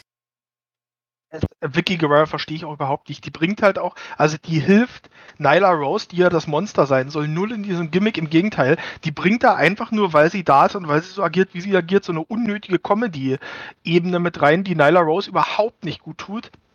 Und ich finde sogar als noch schlimmeres Beispiel, wenn wir noch ein Stück nach oben gehen, ist Sting. Ich finde Sting, und da gehe ich jetzt wirklich so weit zu sagen, hilft Darby Allen kein bisschen. Sting wirkt wie, hier, ich nehme mal meinen Sohn, meinen, meinen, meinen Gothic-Sohn überall hin mit und lass den mal da und da machen. So und äh, irgendwie, das hat mich auch nach dem Punk-Match, das kann ich jetzt schon sagen, so aufgeregt, wie er da steht, ja komm, Jung, hat heute halt nicht gereicht. Ich finde das, ich finde, wir sind über den, am Anfang habe ich noch gesagt, ja, okay, es hilft ihm, es hilft Allen halt einfach nur nicht. Mittlerweile gehe ich sogar so weit und sage, Sting schadet ihm sogar eher. Ja, ja, kann ich teilweise nachvollziehen. Also ich sehe es auch so, dass er ihn teilweise upstaged. Ich sehe jetzt nicht unbedingt, dass, äh, dass jetzt zum Beispiel der Punk-Moment, aber da werden wir später noch drüber reden, dass der so schlimm war. Aber ich kann mich an einige andere Momente erinnern, wo äh, mitten in einem Darby Allen-Match dann Sting irgendwie im Hintergrund einfach nur in äh, ja, der Fokus der Kamera war und was auch immer er gemacht hat, auch wenn er nur auf der Stage stand, wurde mehr beachtet als das Match. Und da muss man halt einfach sagen, dass es, wenn man insgesamt auf die Art und Weise schaut, wie Manager bei AEW eingesetzt werden, ich war vor ein paar Monaten großer Fan davon, dass man gesagt hat, man benutzt Legenden und man benutzt ähm, ja, erfahrene Wrestler oder Leute aus dem Business, äh, oder auch Leute, die einfach nur gute Mic-Worker sind, um anderen zu helfen, die das eben nicht bieten können. Fand ich total gut. Dann jetzt muss man sagen, man verkackt es eigentlich bei fast allen.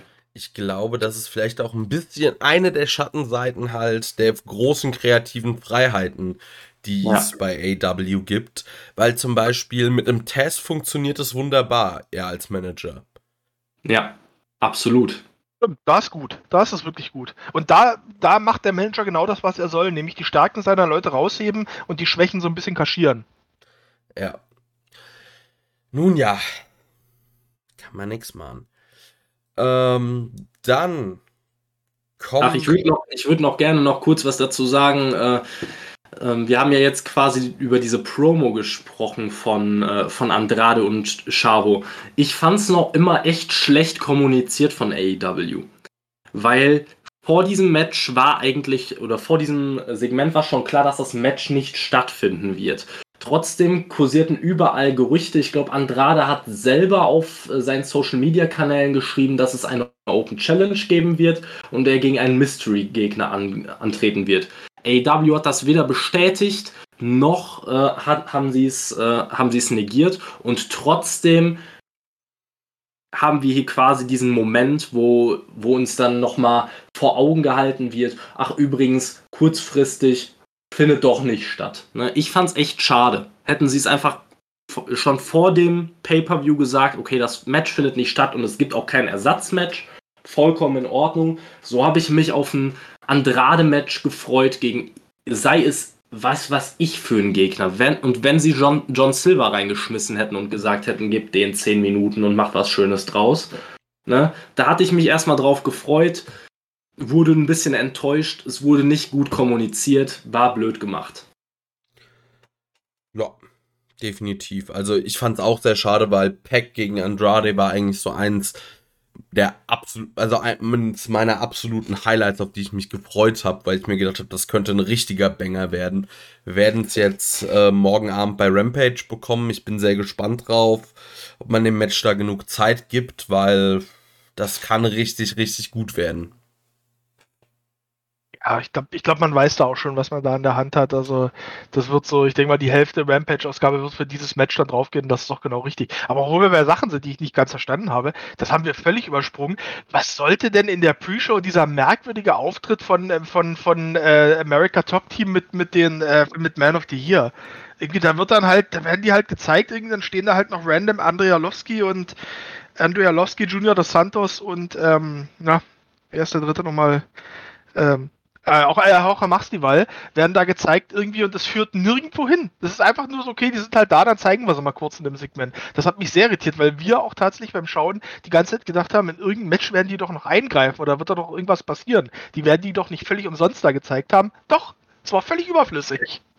Ja, vor allem haben sie auch noch angekündigt, ja, heute ja. werden definitiv Leute aufgemischt. Das, also ich weiß nicht, ob die irgendwelche Fans im, im, äh, am Hotdog-Stand zusammengedroschen haben, aber also in der Halle haben sie auf jeden Fall mal nichts gemacht. Also ja, aber das ganze Segment beschreibt, finde ich, äh, Man of the Year wunderbar, auch als Tech-Team. Auf jeden Fall. Auf jeden Fall. Also, Ethan Page, finde ich, gerade in der Fehde mit Darby Allen hat er nochmal äh, eigentlich an Profil gewonnen. Jetzt macht man aber aktuell nichts mit ihm. Und Scorpio Sky, hm, ja, hm. würde ich sagen, wenn irgendwann wird es am Ende auch bei AEW mal Leute geben, die vielleicht mal ihre Koffer packen müssen und Scorpio Sky wäre meiner Meinung nach, also entweder schiebt man den halt wirklich nur noch zu Dark ab oder von mir aus kann man den auch befördern. Das ist so, Ja gut, also ich das sag mal so, Experiment ist gescheitert, glaube ich. hohe Kunde für dich. Ich, ich meine, er hat nämlich erst gerade kürzlich seinen Vertrag um Ich fünf Jahre weiß. Ich weiß doch. Aber wollte für, noch den Finger in die Wunde halten. ganz ehrlich, für mich könnten äh, Scorpio Sky und äh, Sean Spears ein Tag-Team gründen. Es wird passen. Ja, ich, ja. Äh, ich, will, ich wollte jetzt was sagen, aber ich weiß nicht, ob das rassistisch ist. Ich hätte jetzt gesagt The Black and the Dark oder sowas. Also Dark in Anspielung darauf, dass sie sowieso nur bei Dark zu sehen sein werden oder so. Und die überragenden Fähigkeiten von Sean Spears. Jede Wrestling-Liga braucht auch ihre Deppen. Da Ja, haben, da haben die genug. aber mir tut's halt echt für Ethan Page leid. Ja. Ja, Absolut. also ich finde ich find, ich find ja tatsächlich Scorpio Sky nicht mal so schlecht, wie, wie man meint. Ich finde im Ring, das ist ein sehr kompetenter Wrestler, aber ich finde halt einfach für die Rolle, die man, glaube ich, ursprünglich für ihn gesehen hat, ist der einfach nicht geeignet, weil er da einfach zu wenig Charisma mitbringt. Also wie gesagt, so in diesem ganzen Konstrukt SCU, das hat ganz gut funktioniert. Da war er halt von den dreien so der beste Wrestler und, und konnte da so ein bisschen herausstechen, aber da merkst du jetzt halt auch, wenn du diese, diesen Entertainment-Faktor, der den speziellen Christopher Daniels mitbringt, dann nicht mehr dabei hast, dann fehlt halt auch einiges. Und ich finde, gegen Ethan Page merkst du es dann halt, oder mit Ethan Page merkst du es halt ganz besonders, dass da, dass da halt nicht viel ist, so auf der Charisma-Seite. Ja. Ja, das meinte ich halt auch eher, also, keine Ahnung, äh, Scorpio Sky bei irgendeiner Indie-Promotion, wo er, wo einfach Storylines und alles nicht so wichtig ist, sondern halt wirklich ja der Fokus mehr auf dem Geschehen im Ring liegt, großartig. Aber bei AEW, wenn, so als das grinsenstrahlende Babyface, oh, das irgendwie in der Midcard so ein bisschen rumturnt, okay, aber mehr sehe ich da irgendwie nicht.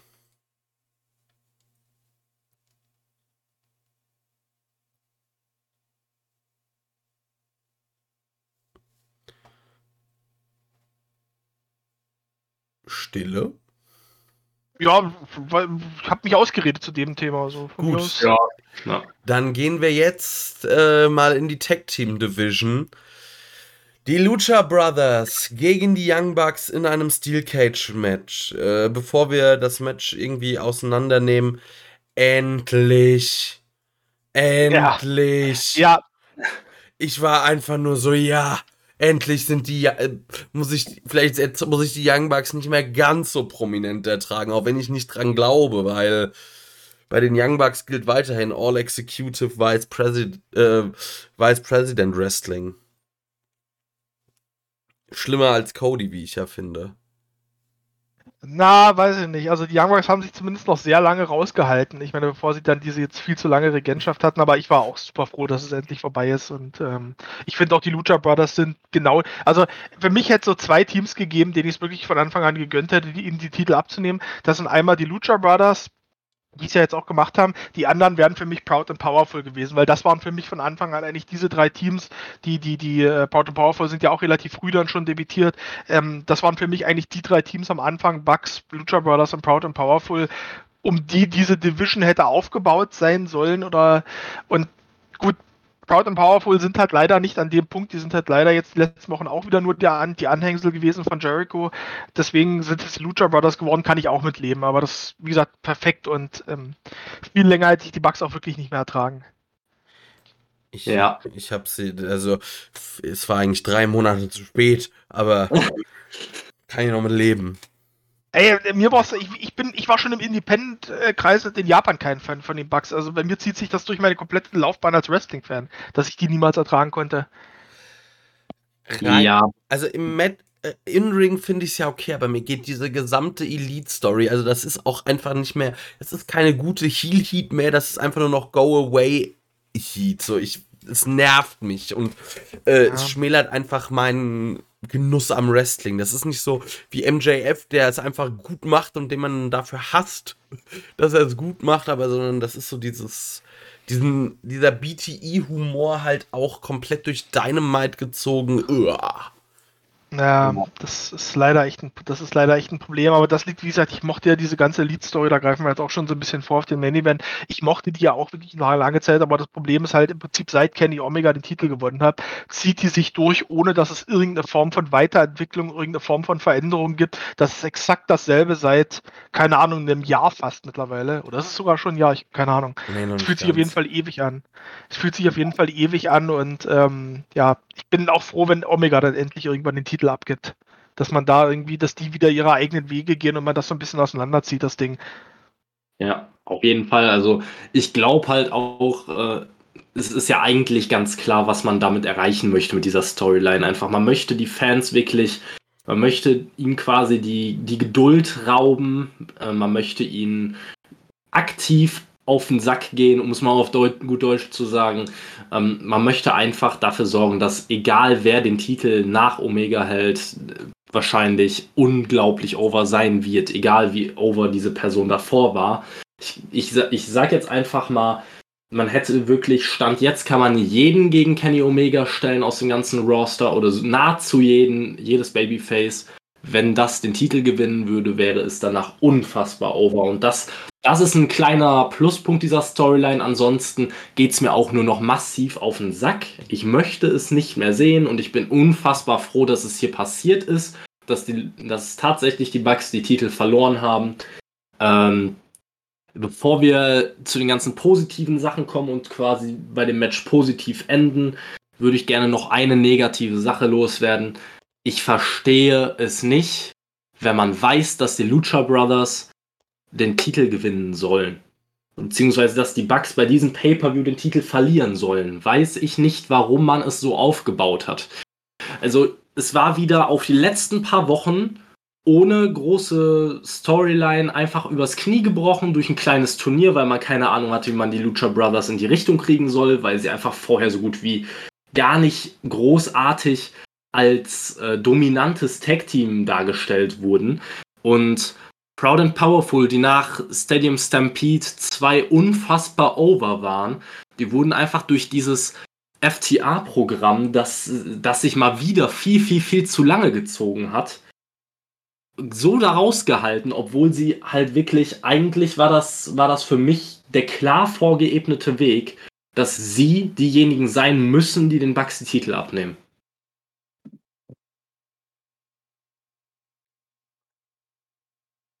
Ja, aber hat man halt dann auch wieder verpasst, ne? Das ist leider so ein Satz, den wir heute auch schon das eine oder andere Mal gesagt haben. Du hast einfach den optimalen Moment verpasst und jetzt waren halt dann die Lucha Brothers halt diejenigen, die man dann stattdessen verwendet hat, weil, ja, wie gesagt, Proud and Powerful hat gerade irgendwas machen. Das ist Ja. wirklich, ist leider sehr schade.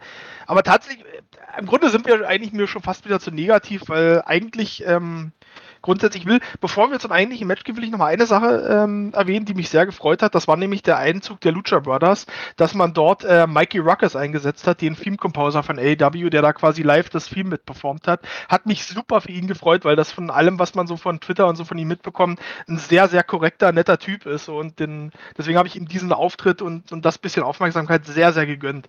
Und ich fand auch den Entrance insgesamt ganz cool, da mit den Tänzern und auch mit ihren Outfits, die sie da anhatten.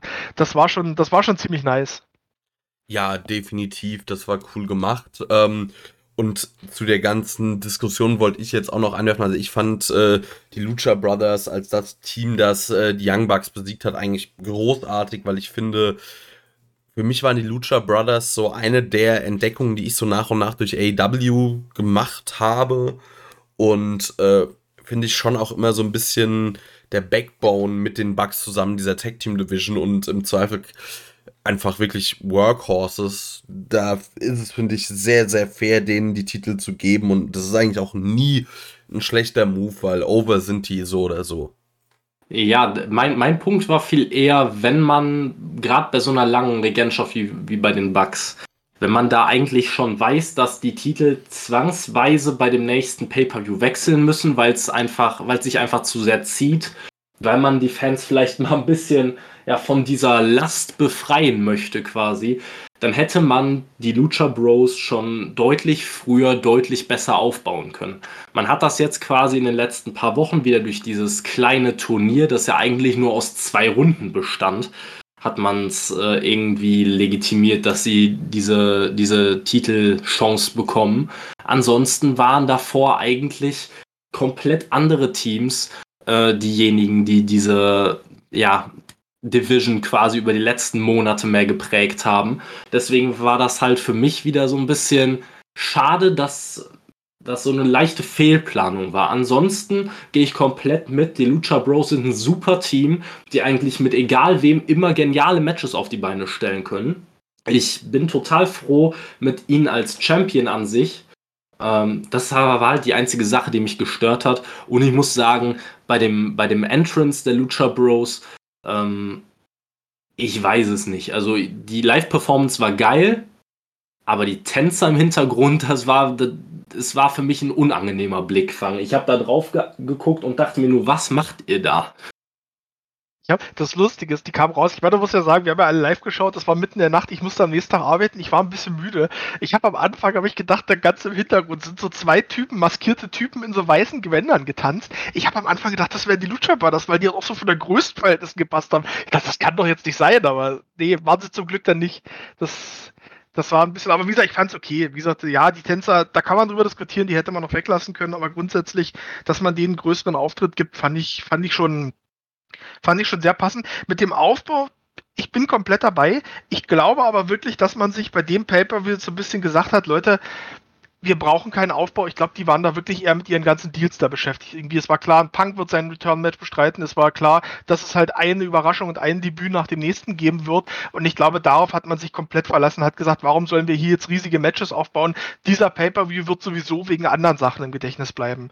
So, kann, wie gesagt, ist, ist halt schade für so einen wichtigen Titel im Wechsel, gerade nach so langer Zeit. Das war jetzt wirklich auch nicht so, dass die, dass die Bugs irgendwie so eine Wegwerfregentschaft gehabt hätten, die jetzt irgendwie zwei Wochen gedauert hat, sondern die waren jetzt wirklich lange, lange an der Spitze dieser Division. Da ist das ein bisschen schade, dass das so ein bisschen runterfällt. Aber wie gesagt, ich glaube, das war einfach der Grundaufbau dieses Pay-Per-Views. Deswegen glaube ich, war auch diese Struktur mit vielen langsamen und, und, und, und eher methodischen Matches bewusst so da, dass man die Fans nicht völlig überfordert.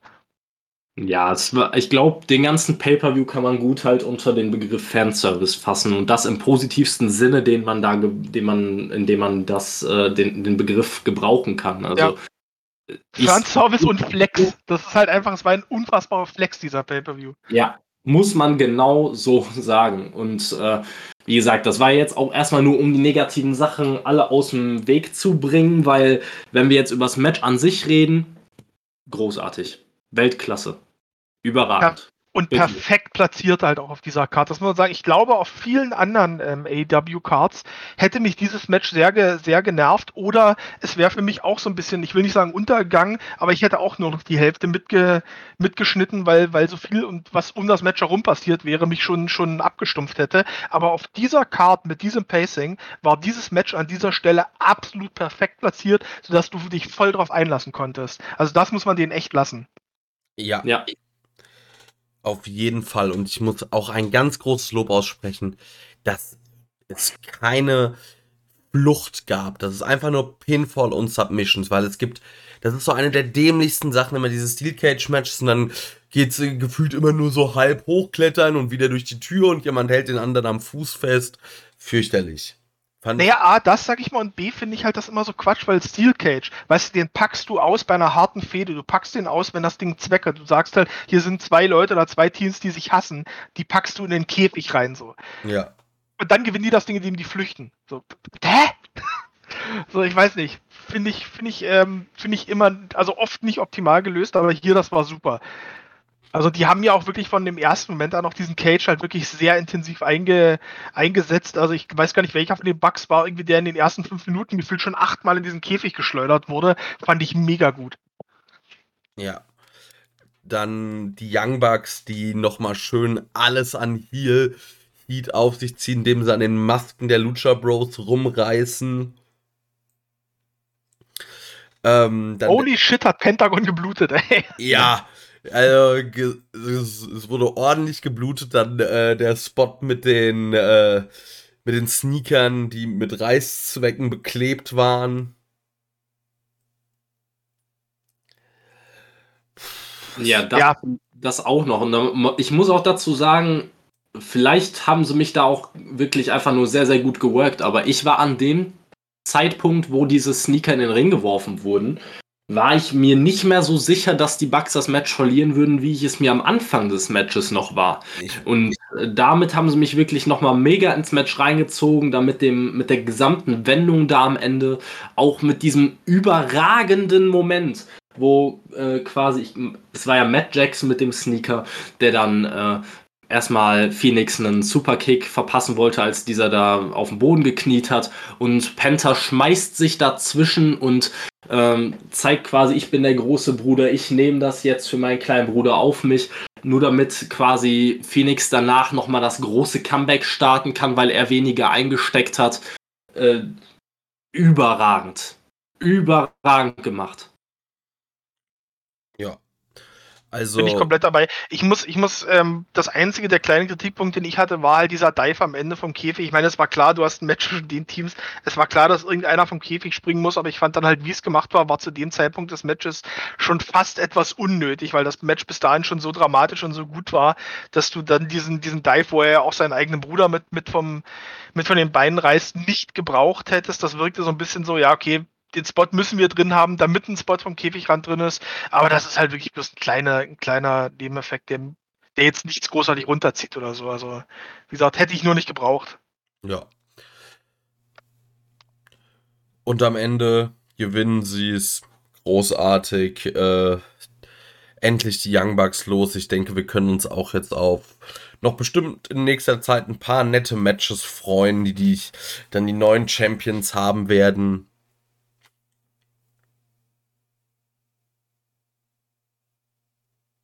Ja, Ja, kann man auf jeden Fall so sagen. Da hast du jetzt einiges an frischen Paarungen, die du jetzt auch bringen kannst um die Titel, was schon mal alleine ein großer Gewinn ist.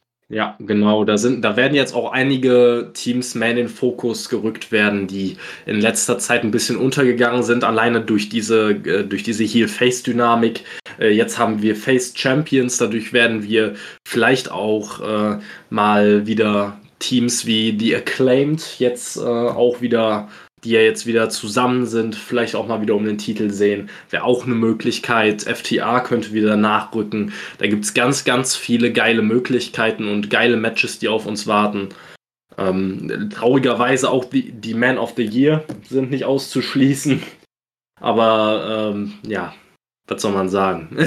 Ja, ich mag aber halt gerade auch bei den Lucha Bros so, also ja, sie sind Face, aber die können halt auch ohne großen Aufwand ganz schnell in so eine Heal-Richtung gehen. Also die, Ja. so, ich sag mal, so eine gewisse Tweenerhaftigkeit haben die ja schon. ja, Ich finde die auch sehr, sehr wandelbar in ihrem Wrestling-Stil. Also klar, das sind halt die, die man auch dafür kennt, dass die so ein bisschen spottig und, und sehr, sehr spektakuläre Matches wresteln. Aber die kannst du halt auch, also die könnte ich mir zum Beispiel auch super vorstellen gegen beispielsweise Butcher and the Blade in so einem richtig deftigen Hardcore-Ball. Also gerade Penta kann das Ja. halt auch wahnsinnig, wahnsinnig gut. Also die, die sind aus meiner Sicht matchmäßig nicht so festgelegt wie die Bugs. Die Bugs, das sind immer sehr schön durchchoreografierte Matches mit ihren typischen, typischen Spots, aber ich finde wirklich die Lucha Brothers noch mal ein bisschen wandelbarer in ihrem Stil und, und da hast du noch mal, noch mal deutlich mehr Möglichkeiten, auch wirklich verschiedene Matches zu zeigen. Was ich nach dem Match halt krass fand, dann, wo dann noch mal die Familie von Penta irgendwie reingeholt wurde. Ey, diese armen Kinder, so, da hast du halt zwei komplett traumatisierte Kinder, irgendwie, die dann irgendwie noch das Blut von ihrem Papa da im Gesicht haben, nach der Umarmung, so. Da hab selbst ich gedacht, ey, ob das sein muss, ja. das fand ich krass. Ja, wer weiß, was da zu Hause abgeht. Ich wollte gerade sagen, wenn, ich glaube, wenn man so einen Vater hat, dann ist man das, glaube ich, schon gewohnt, wenn er irgendwie nach Hause kommt, nachts um zwei, ach, wieder Nachtschicht gehabt, ach ja, wieder, wieder einen Sneaker mit Reißzwecken in die Fresse bekommen, Blut ist wieder wie ein Schwein, duscht dich und geht dann ins Bett. Ich glaube, da, da bist du nicht mehr so besonders überrascht als Kind, wenn du das seit klein auf mitbekommst, aber Aber ich weiß nicht, ob du das so oft selber direkt in der Halle mit siehst. Du siehst dann vielleicht am Ende das Ergebnis irgendwie, aber wahrscheinlich nicht, wie es da hinkommt. Aber das, wie gesagt, fand ich schon krass. Also, das fand ich auch wirklich schon ein, ein, ein heftiges Bild irgendwie. Also, weil du halt auch wirklich gesehen hast, die Kinder hatten keinen Spaß in dem Moment. Also, die wirkten eher fertig. Ja. Gut. Zu dem Match würde ich sagen, ist dann auch alles gesagt und wir gehen weiter. Ja. Ja. Wir kommen zur Women's Casino Battle Royal. Und ja. Eigentlich war das Interessanteste, wer ist der Joker, beziehungsweise ist der Joker die, von der wir es denken. Ja, und da, ich glaube, das ist so eine kleine, ja, man muss schon fast sagen, ist es eine Schwachstelle? Ich weiß es gar nicht.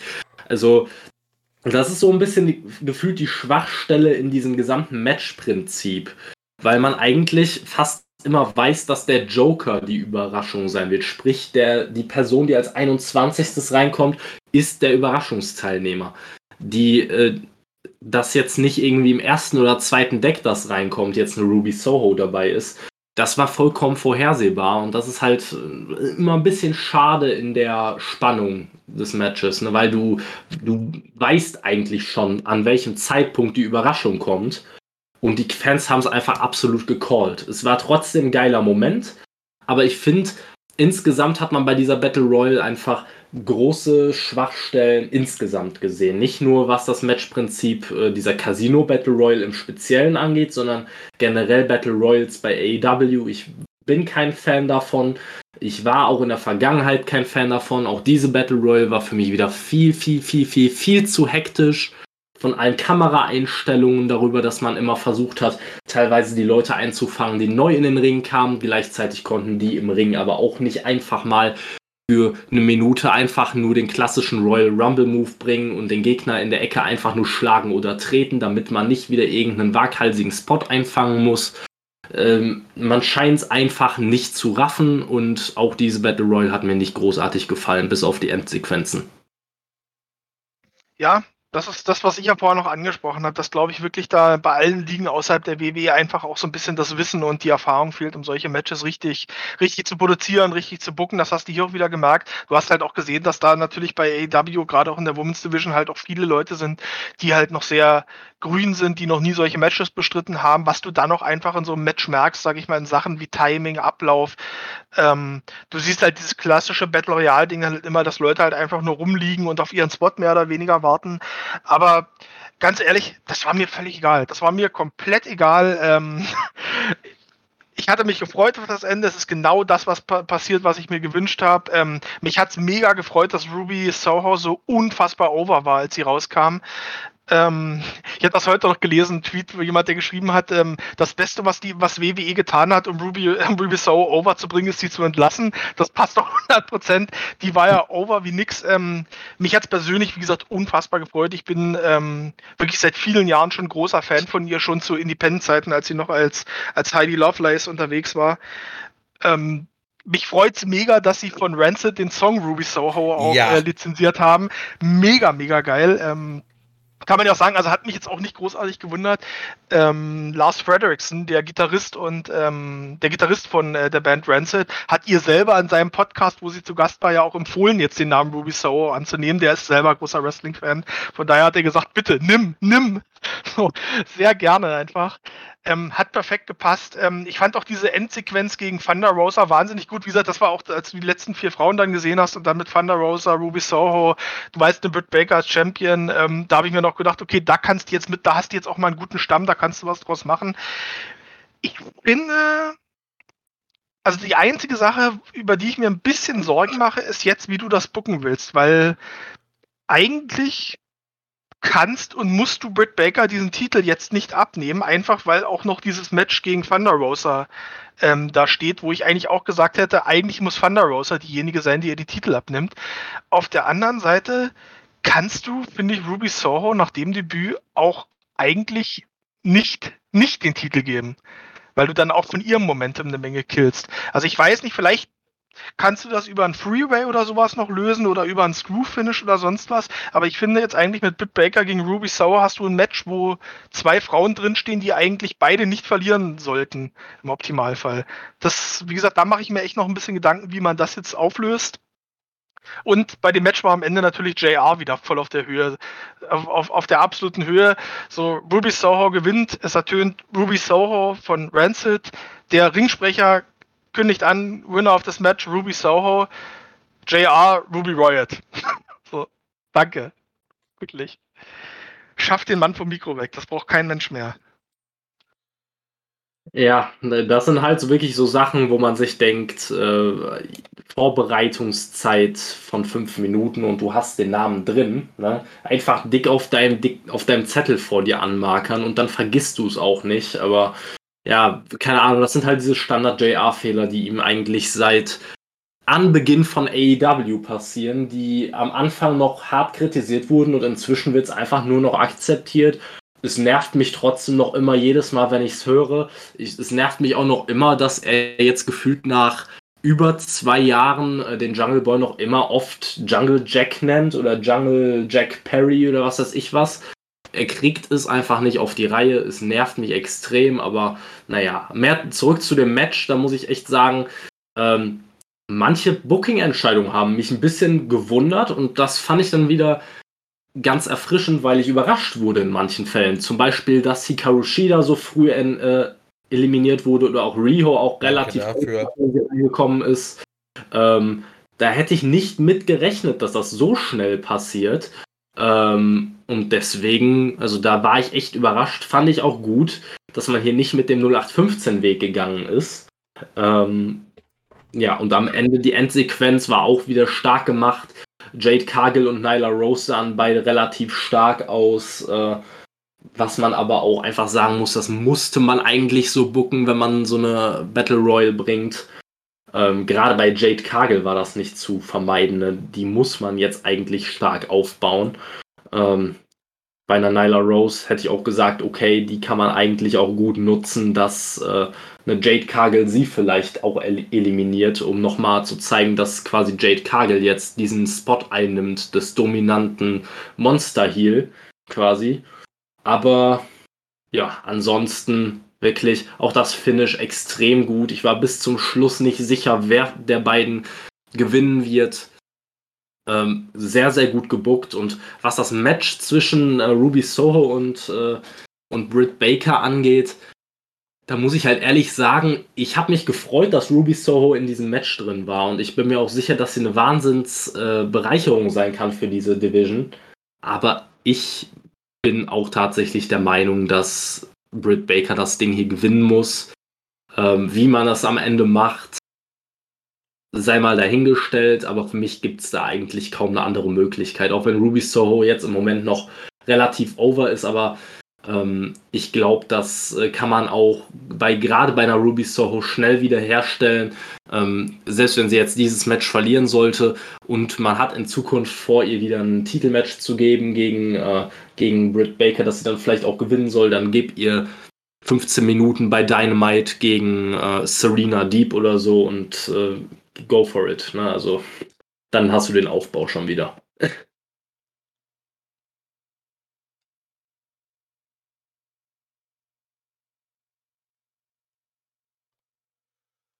Ja, ich bin da so ein bisschen auch zwiegespalten. Ich finde ja generell immer diese Casino Battle Royale, die müsste, irgendwie müsste dieses Titelmatch ein bisschen prominenter werden, weil meistens ist es so, der Gewinner kriegt halt irgendwie ein Match bei Dynamite, was halt irgendwie nichts wert ist. Also von mir aus wartet halt mit Ruby Soho bis zum nächsten Pay-Per-View und macht euch halt Gedanken, macht euch Gedanken, wie ihr sie bis dahin äh, gut einsetzt und sagt halt wirklich, hey, Casino Battle Royale, der Sieg, äh, den gibt's dann, also quasi die Auszahlung gibt's dann beim nächsten Pay-Per-View. Das würde auch diesen Sieg einfach ein bisschen wertiger machen, weil so ist es immer das gleiche. Meistens der Gewinner kriegt ein Match bei Dynamite und verliert's.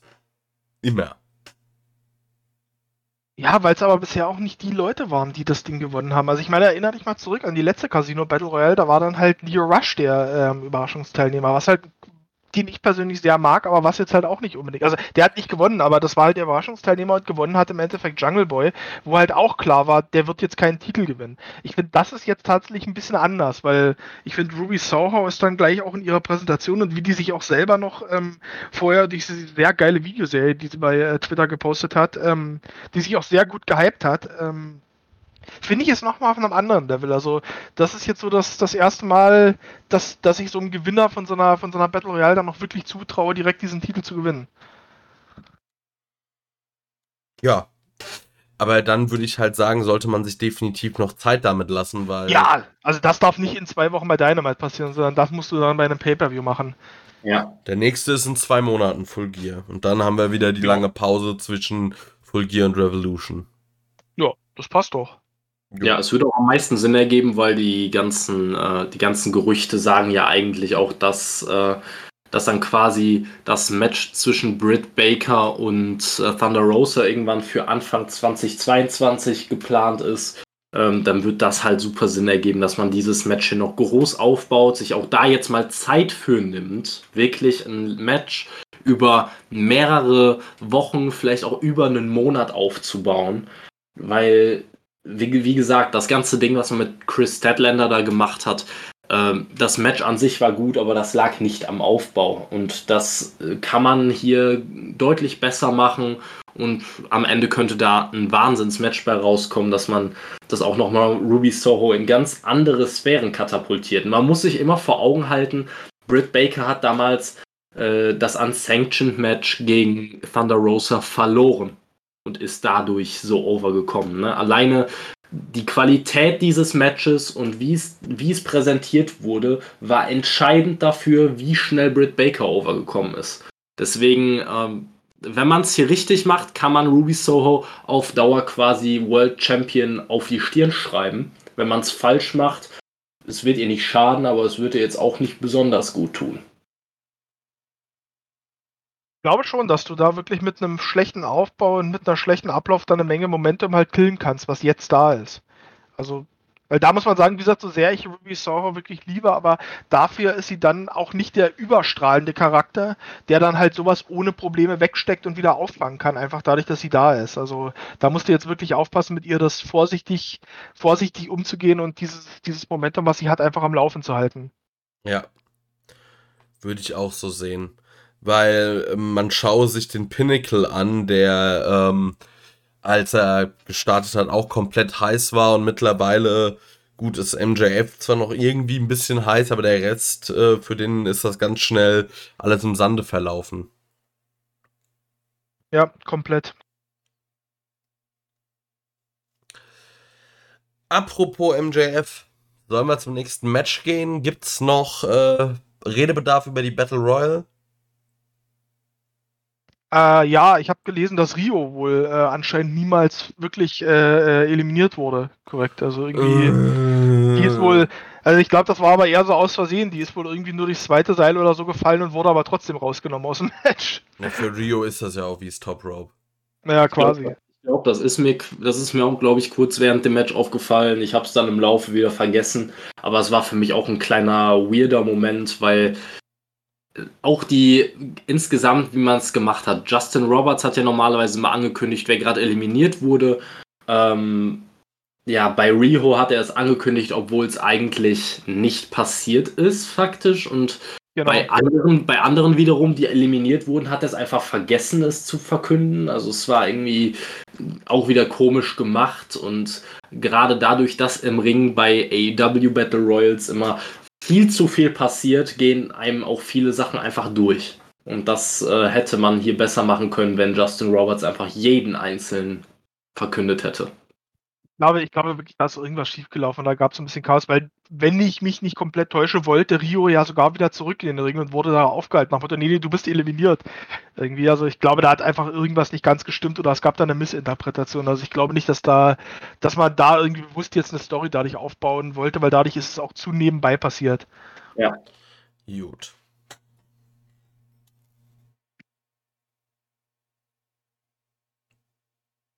Dum, dum, dum. Jericho gegen MJF als nächstes. Genau. Chris Jericho gegen MJF, die Stipulation, wenn Jericho verliert, beendet er seine AEW-Karriere beziehungsweise wrestelt nicht mehr bei AEW. Äh, MJF fuckt oder MJF macht das, was er schon bei Full Gear gemacht hat. Er macht wieder einen auf Jericho erstmal beim Einzug. Fand ich wieder sehr lustig. Ähm, ja, Jericho kam nur mit dem Gitarristen von Fozzy raus. Weiß ich nicht, normale Judas-Version hätte ich cooler gefunden. Mal ganz ehrlich, da muss doch irgendeiner bei, bei AEW sein. Ich meine, die haben da, Mikey Rockers war vor Ort, das ist der Filmcomposer, der ist Musiker, der spielt in der Band so. Da muss doch irgendeiner dabei sein, der in der Lage ist, irgendwie eine Gitarre richtig einzustellen, beziehungsweise den Sound. Das Ding war ja völlig verzerrt und, und irgendwie übersteuert. So, weißt du, kann da niemand, weiß da niemand, wie man eine Gitarre abmischt. So, was ist denn los? Ich habe mich, das habe ich, beim ganzen Entrance habe ich mich aufgeregt durchgängig. Sound ja. und AEW. Äh, das ist ja jetzt äh, ein Thema, das begleitet uns ja schon lange. Also ich muss okay, aber wir reden ja nicht über eine komplette Band, die du abmischen musst. Wir reden über ein Instrument. Und wie okay. gesagt, da kann mir doch keiner sagen, dass du es nicht hinbekommen kannst, ein Instrument vernünftig, laut, aber ohne übersteuern abzumischen. Ja.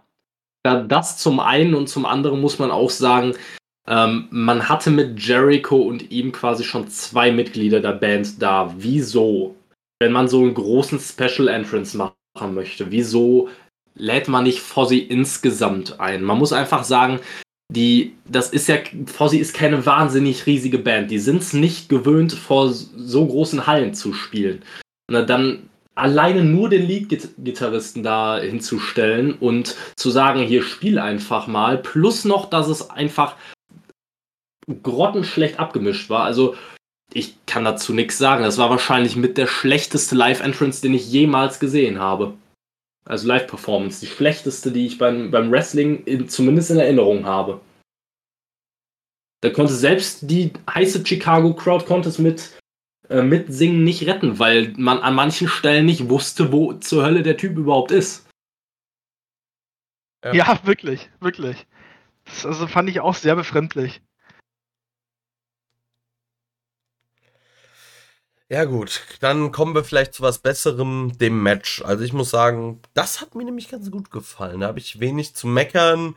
Am Ende haben wir mal wieder Ablenkungs, hinher, dies, das. Ähm, Jericho kriegt seinen eigenen Baseballschläger ab und einen Judas-Effekt. Ähm, das Cover wird angesetzt. Eins, zwei, drei. Bei zwei hatte Jericho aber das Bein auf dem Seil.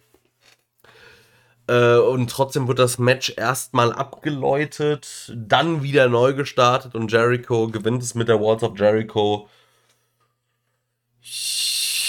Ja, also ich habe mir hab erst gedacht, okay, man nutzt jetzt äh, diesen uncleanen Sieg oder diesen eigentlichen Nicht-Sieg äh, von MJF dafür, dass Jericho äh, jetzt doch seine Karriere nicht beendet, weil er sagt, nee, nee, nee, so jetzt mal nicht.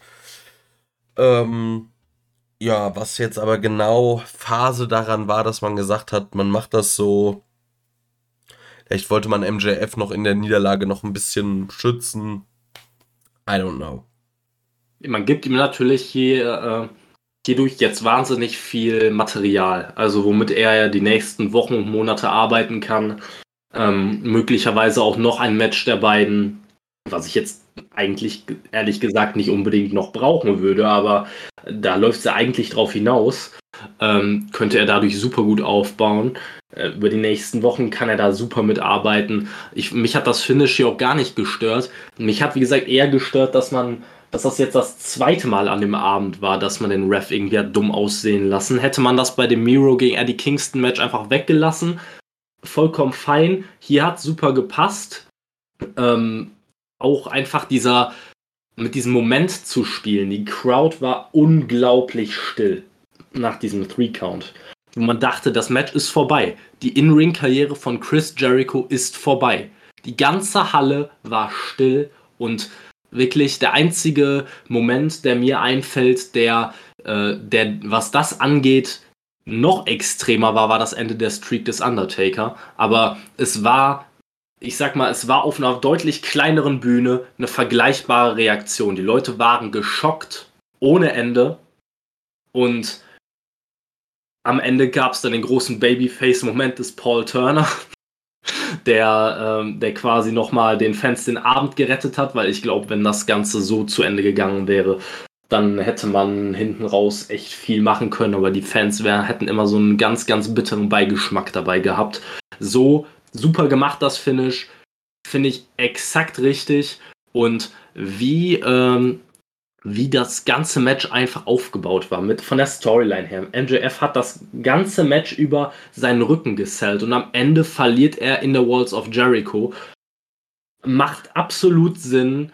MJF hat das super gemacht, super gesellt, auch äh, mit diesen wirklich, ja, wie soll man es sagen, mit diesen Schreien vor Schmerz zwischendurch mitten im Match. Ähm, MJF hat auch gezeigt, dass er mehrere verschiedene Stile gehen kann. Unter anderem ein Springboard Moonsault gab es von ihm. Ähm, also wirklich ganz, ganz, ganz starkes Match, vor allem was Storytelling angeht. Ähm, von vorne bis hinten, fängt bei den Entrances an und hört beim Finish auf. Also ich fand es echt verdammt stark. Ich hätte es nicht, ich hätte nicht damit gerechnet, dass es so stark wird.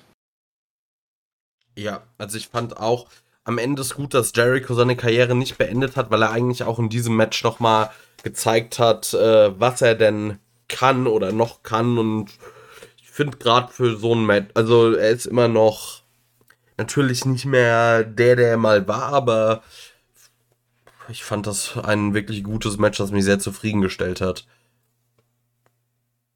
Okay, das ist neu, dann bin ich jetzt hier der Meckerer. also grundsätzlich, grundsätzlich fand das Match auch okay. Also wie gesagt, gerade was Kevin gesagt hat, so dass das, ähm, das Storytelling dem Match war wirklich gut, sag ich mal, da hast du gemerkt, dass da halt einfach zwei Leute im Ring stehen, die halt, die halt Wrestling verstehen und das, das kann man nicht in Abrede stellen. Ich bin trotzdem nicht ganz zufrieden mit dem, mit dem, mit der ganzen Geschichte. Ähm, kann verstehen, dass man an dem Abend Jericho nicht die Karriere hat beenden lassen, weil es halt auch wieder so zwischen dem ganzen Zeug, was da drumherum passiert ist, wahrscheinlich etwas untergegangen wäre. Irgendwie, du kannst irgendwie nicht sagen, das ist derselbe Pay-Per-View, an dem, in dem CM Punk nach siebeneinhalb Jahren irgendwie sein In-Ring Comeback feiert, an dem sowohl Brian Danielson als auch Adam Cole zu AEW wechseln und an dem dann noch Chris Jericho seine Karriere beendet hat. Das wäre ein bisschen viel gewesen. Also der, das hat er sich auch verdient, das dann in einem, vielleicht auf einem Paper oder einer Show zu bekommen, wo das vielleicht auch das Alleinstellungsmerkmal dann ist.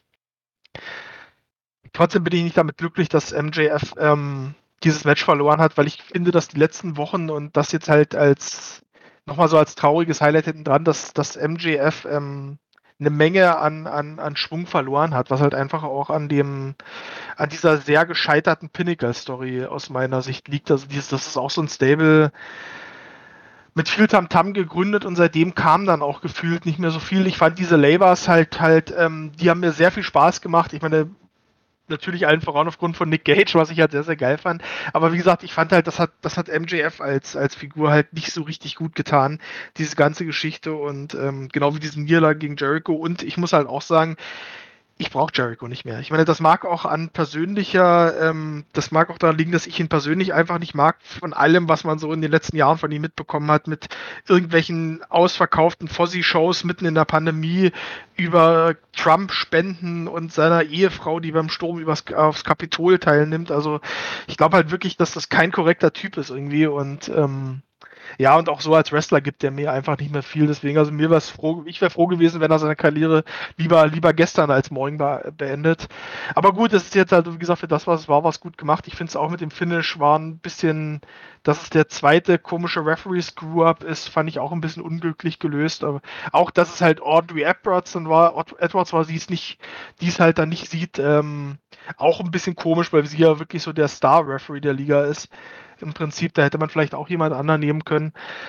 Aber ja, grundsätzlich, ähm, ja, weiß nicht, ich sehe vielleicht das Match etwas schlechter als es war. Wie gesagt, einfach weil, weil mich das Ganze drumherum dann so ein bisschen gestört hat und ähm, wie gesagt, ich Jericho einfach nicht mehr brauche.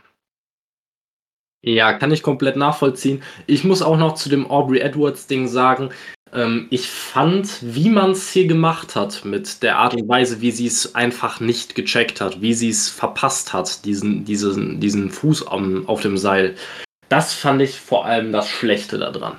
Weil bei dem Miro gegen Eddie Kingston Match, äh, in der Form, wie es durchgezogen wurde, kann ich dem Ganzen abkaufen, dass ein Ref darauf reinfallen könnte. Miro hat ja dann ähm, am Ende quasi Bryce Ramsburg in der Ecke äh, ja, zur Ecke gedrängt quasi. Der wollte einfach nur da raus und dachte sich so, was zur Hölle passiert hier. Dann gab es den Mule-Kick nach hinten in die, äh, in die Weichteile und damit war das Ding rum. Na, das konnte er nicht sehen. Na, das ist absolut in Ordnung. Aber Aubrey Edwards lag quasi mit dem Kopf zu MJF und Jericho, hatte beste Sicht darauf und das dann so einzubauen, wirft ein schlechtes Licht auf sie. Vor allem als diejenige, die ja wirklich als ähm, ja, der zuverlässigste und toughste Ref der Liga da aufgebaut wurde, gebe ich dir komplett recht. Ja, sah halt einfach komisch aus. So, wie, du sagst, wie gesagt, sie hätte es sehen können, sie sah halt einfach sehr unsmart irgendwie aus in dem Moment, was halt, was man hätte anders lösen können. Aber ich glaube, man wollte halt wirklich einfach diesen Schockmoment für die Fans bringen, dass die halt wirklich dann vielleicht zumindest für ein, zwei Minuten glauben, oh Gott, Jericho, die haben ja gerade wirklich das Ende von Jerichos Karriere gesehen. Ja, denke ich auch, dass das so ein bisschen das Ziel war. Und so, das klingt irgendwie sehr logisch.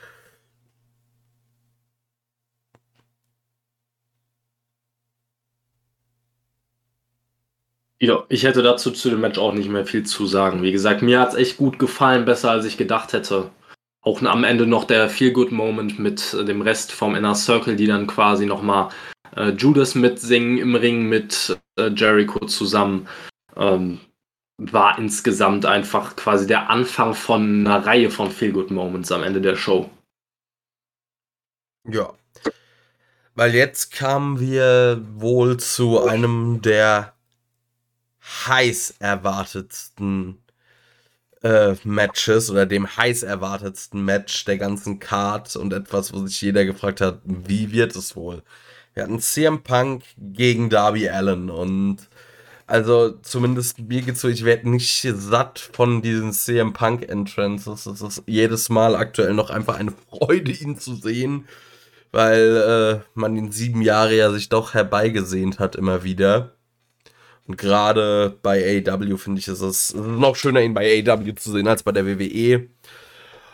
Und ja, wir sahen dann ein Match gegen Darby Allen, CM Punk, da auch der, der, der eher den langsamen und methodischen Stil worked und natürlich nicht diesen, ja, Daredevil-Style von Darby mitgeht.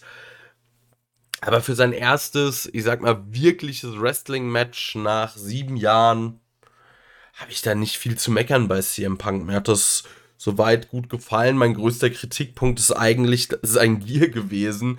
Ich bin im Normalfall wirklich kein Freund äh, von hier Trunks, also den kurzen Hosen. Ich finde meistens äh, lange Hosen oder irgendwie bei Malachi Black fand ich auch diese Kickbox-Shorts cooler als wirklich die ganz kurzen Hosen, aber diese Tights sahen irgendwie nix aus, aber naja war noch irgendwie ja. zu glatt, fand ich. Da haben auch so ein bisschen die Abschlüsse gefehlt. Also ich weiß nicht, es gibt ja auch diese Variante, wo dann oben in den Trunks nochmal so eine Art Gürtel oder sowas drin ist. Ich glaube, das hätte viel gerettet, weil die sahen einfach zu geradlinig und unspektakulär aus und haben sich auch zu wenig von den Kickpads unterschieden. Das ja. ist mir, das, das, das war auch bei uns so das erste Thema, als wir die Show live geschaut haben, dass das irgendwie, dass das irgendwie schräg aussieht. Also da hätte man ein bisschen mehr machen können. Ja, ich, ich glaube tatsächlich, das liegt ein bisschen mehr an der Körperform von CM Punk einfach. Ähm, seine Beine sahen in diesen ja, Tights relativ komisch aus, auch ein bisschen, ja, ich will nicht untrainiert sagen, das klingt immer so schwachsinnig, wenn man zu einem Pro-Wrestler sagt, das sieht untrainiert aus, aber verglichen mit anderen Leuten, die Tights tragen, denke ich, kann man verstehen, was ich meine. Na, ähm, da sah man schon deutlich einen Unterschied, was die Beine einfach angeht. Ähm, und es sah sehr weird aus. Es, äh, aber hat sich bei mir auch wirklich so über die ersten ein, zwei Minuten des Matches hat sich die äh, Verwirrung noch erstreckt und danach hatte ich mich halbwegs dran gewöhnt. Ich bin aber trotzdem dabei, bitte wieder zurück zu den, äh, zu den Trunks, auch wenn ich da selten ein Fan von bin, aber eher bitte zurück zu den Trunks. Ja, oder von mir aus so ein paar äh, halt wirklich, sag mal, Kickbox-Shorts, sowas. Äh, genau. Das, was ja. er ja auch früher im Independent-Bereich getragen hat. Das hätte ich auch ganz geil gefunden, weil es auch ein schöner, weil es auch eine schöne Reminiszenz an seine Indie-Days gewesen wäre, weil er da ja auch immer so diese kurzen Hosen, diese Kickbox- oder, oder Basketball-Shorts immer getragen hat. Also hätte ich auch ganz nice gefunden. Mhm. Ich, ich glaube tatsächlich, dass es bei CM Punk wirklich am Körper auch lag, dass er sich dafür entschieden hat, weil im äh, Vorhinein, ich glaube, er hat es mal irgendwann bei irgendeinem Media Scrum oder sowas, hat er das hat er erst angekündigt, dass er ähm, sich vor allem körperlich so in Form bringen will, dass er sich wieder in seiner Unterwäsche wohlfühlt, hatte er quasi gesagt, äh, sinngemäß. Äh, offensichtlich hat er das noch nicht geschafft, weil wenn er sich wohlfühlen würde, hätte er sie vielleicht auch angezogen und nicht äh, diese ja, eigenartige Tights. Aber naja, am Ende muss ich halt auch zum Match generell sagen, ähm, mir kam das Match bei einigen, was ich online gesehen habe, zu schlecht weg. Viele haben gesagt, es war absolut, es war nur okay, es war jetzt nicht wirklich gut. Ich muss sagen, ich fand das Match wirklich, wirklich gut. Vor allem was, dies, was das Storytelling angeht, wieder mal. Weil man von Anfang an quasi die, diese Storyline der zwei Generationen von Wrestlern erzählt hat. Ähm, einmal Darby, der quasi die neue Generation äh, repräsentiert und äh, den schnelleren Stil, fast-paced äh, und alles. Äh, und auf der anderen Seite CM Punk mit dem etwa, etwas traditionelleren Stil. Ähm, und das fand ich einfach insgesamt echt gut gemacht. Auch äh, rein von, vom, von der Logik her hat es absolut Sinn ergeben, dass CM Punk das Tempo rausnimmt.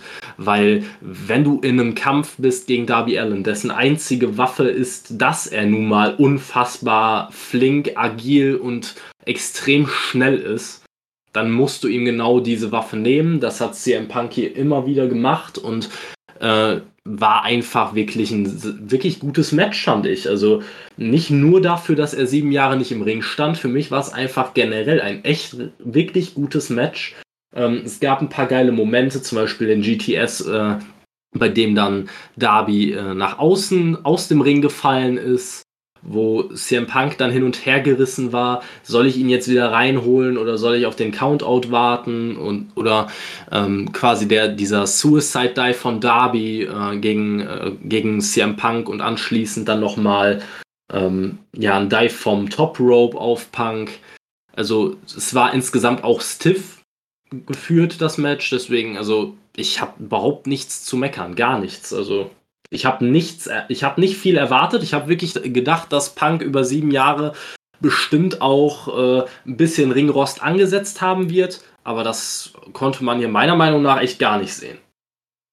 Bin ich, bin ich komplett dabei. Also ich, ich habe da auch gar nichts zu meckern gehabt. Ich finde das gerade in Anbetracht dessen, dass das Punks erstes Match in siebeneinhalb Jahren war, fand ich das unfassbar stark. Ähm, ich kann auch schon mal sagen, das war auch tatsächlich trotz dem äh, Lucha Brothers Match, ähm, war es auch mein Match der Show, einfach weil ich emotional noch mal ein ganzes Stück mehr drin war, weil es beides Wrestler sind, die ich sehr, sehr mag.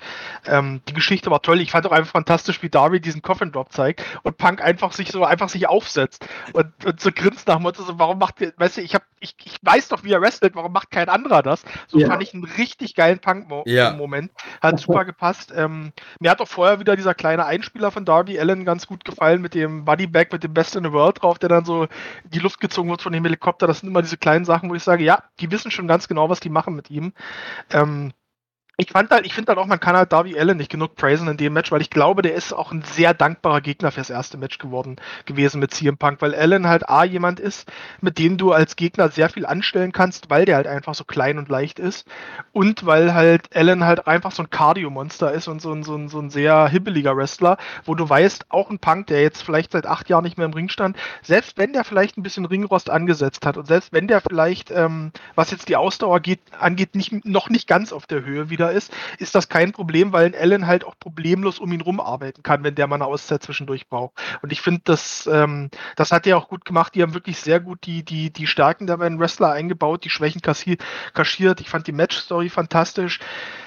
Ähm, ich finde halt auch, obwohl Punk das Match gewonnen hat, hat Darby Allen ganz extrem gewonnen in diesem Match, weil er halt einfach wirklich wie eine, wie eine legit Gefahr und einfach wie ein legit Gegner aussah, der halt an mehreren Momenten noch einfach das Match hätte gewinnen können mit etwas mehr Glück. Wie gesagt, was mich dann halt wirklich genervt hat, war dieser Moment danach, dass dann doch nochmal, weißt du, du hättest einfach diesen Moment mit, mit Allen und Punk dann stehen lassen können, dass es nochmal ein Handshake gibt und fertig. Aber nein, du musst dann halt das Ding irgendwie nochmal einbauen. Das fand ich halt einfach überflüssig und hat für mich dann so ein bisschen den Moment nach dem Match gekillt und auch wieder, auch wieder die eigentlichen beiden Wrestler, nämlich Allen und, und Punk jetzt vielleicht nicht so sehr, aber gerade Allen dann auch nochmal überstrahlt, das brauche ich halt nicht. Und wie gesagt, ich wäre auch dafür, dass man das Ding so bald wie möglich von Allen wegnimmt. Aber als Match, wie gesagt, fand ich das wahnsinnig, wahnsinnig gut. Ja, auf jeden Fall. Also, ich meine, es ist ja auch, es sagt ja schon viel auch über Darby Allens Standing in der Com äh, Company aus, wenn man ihm das äh, erste Match oder die erste Fehde mit, oder das erste Programm mit CM Punk gibt. Weil ich meine, da sind die Augen der gesamten Wrestling-Welt drauf gerichtet.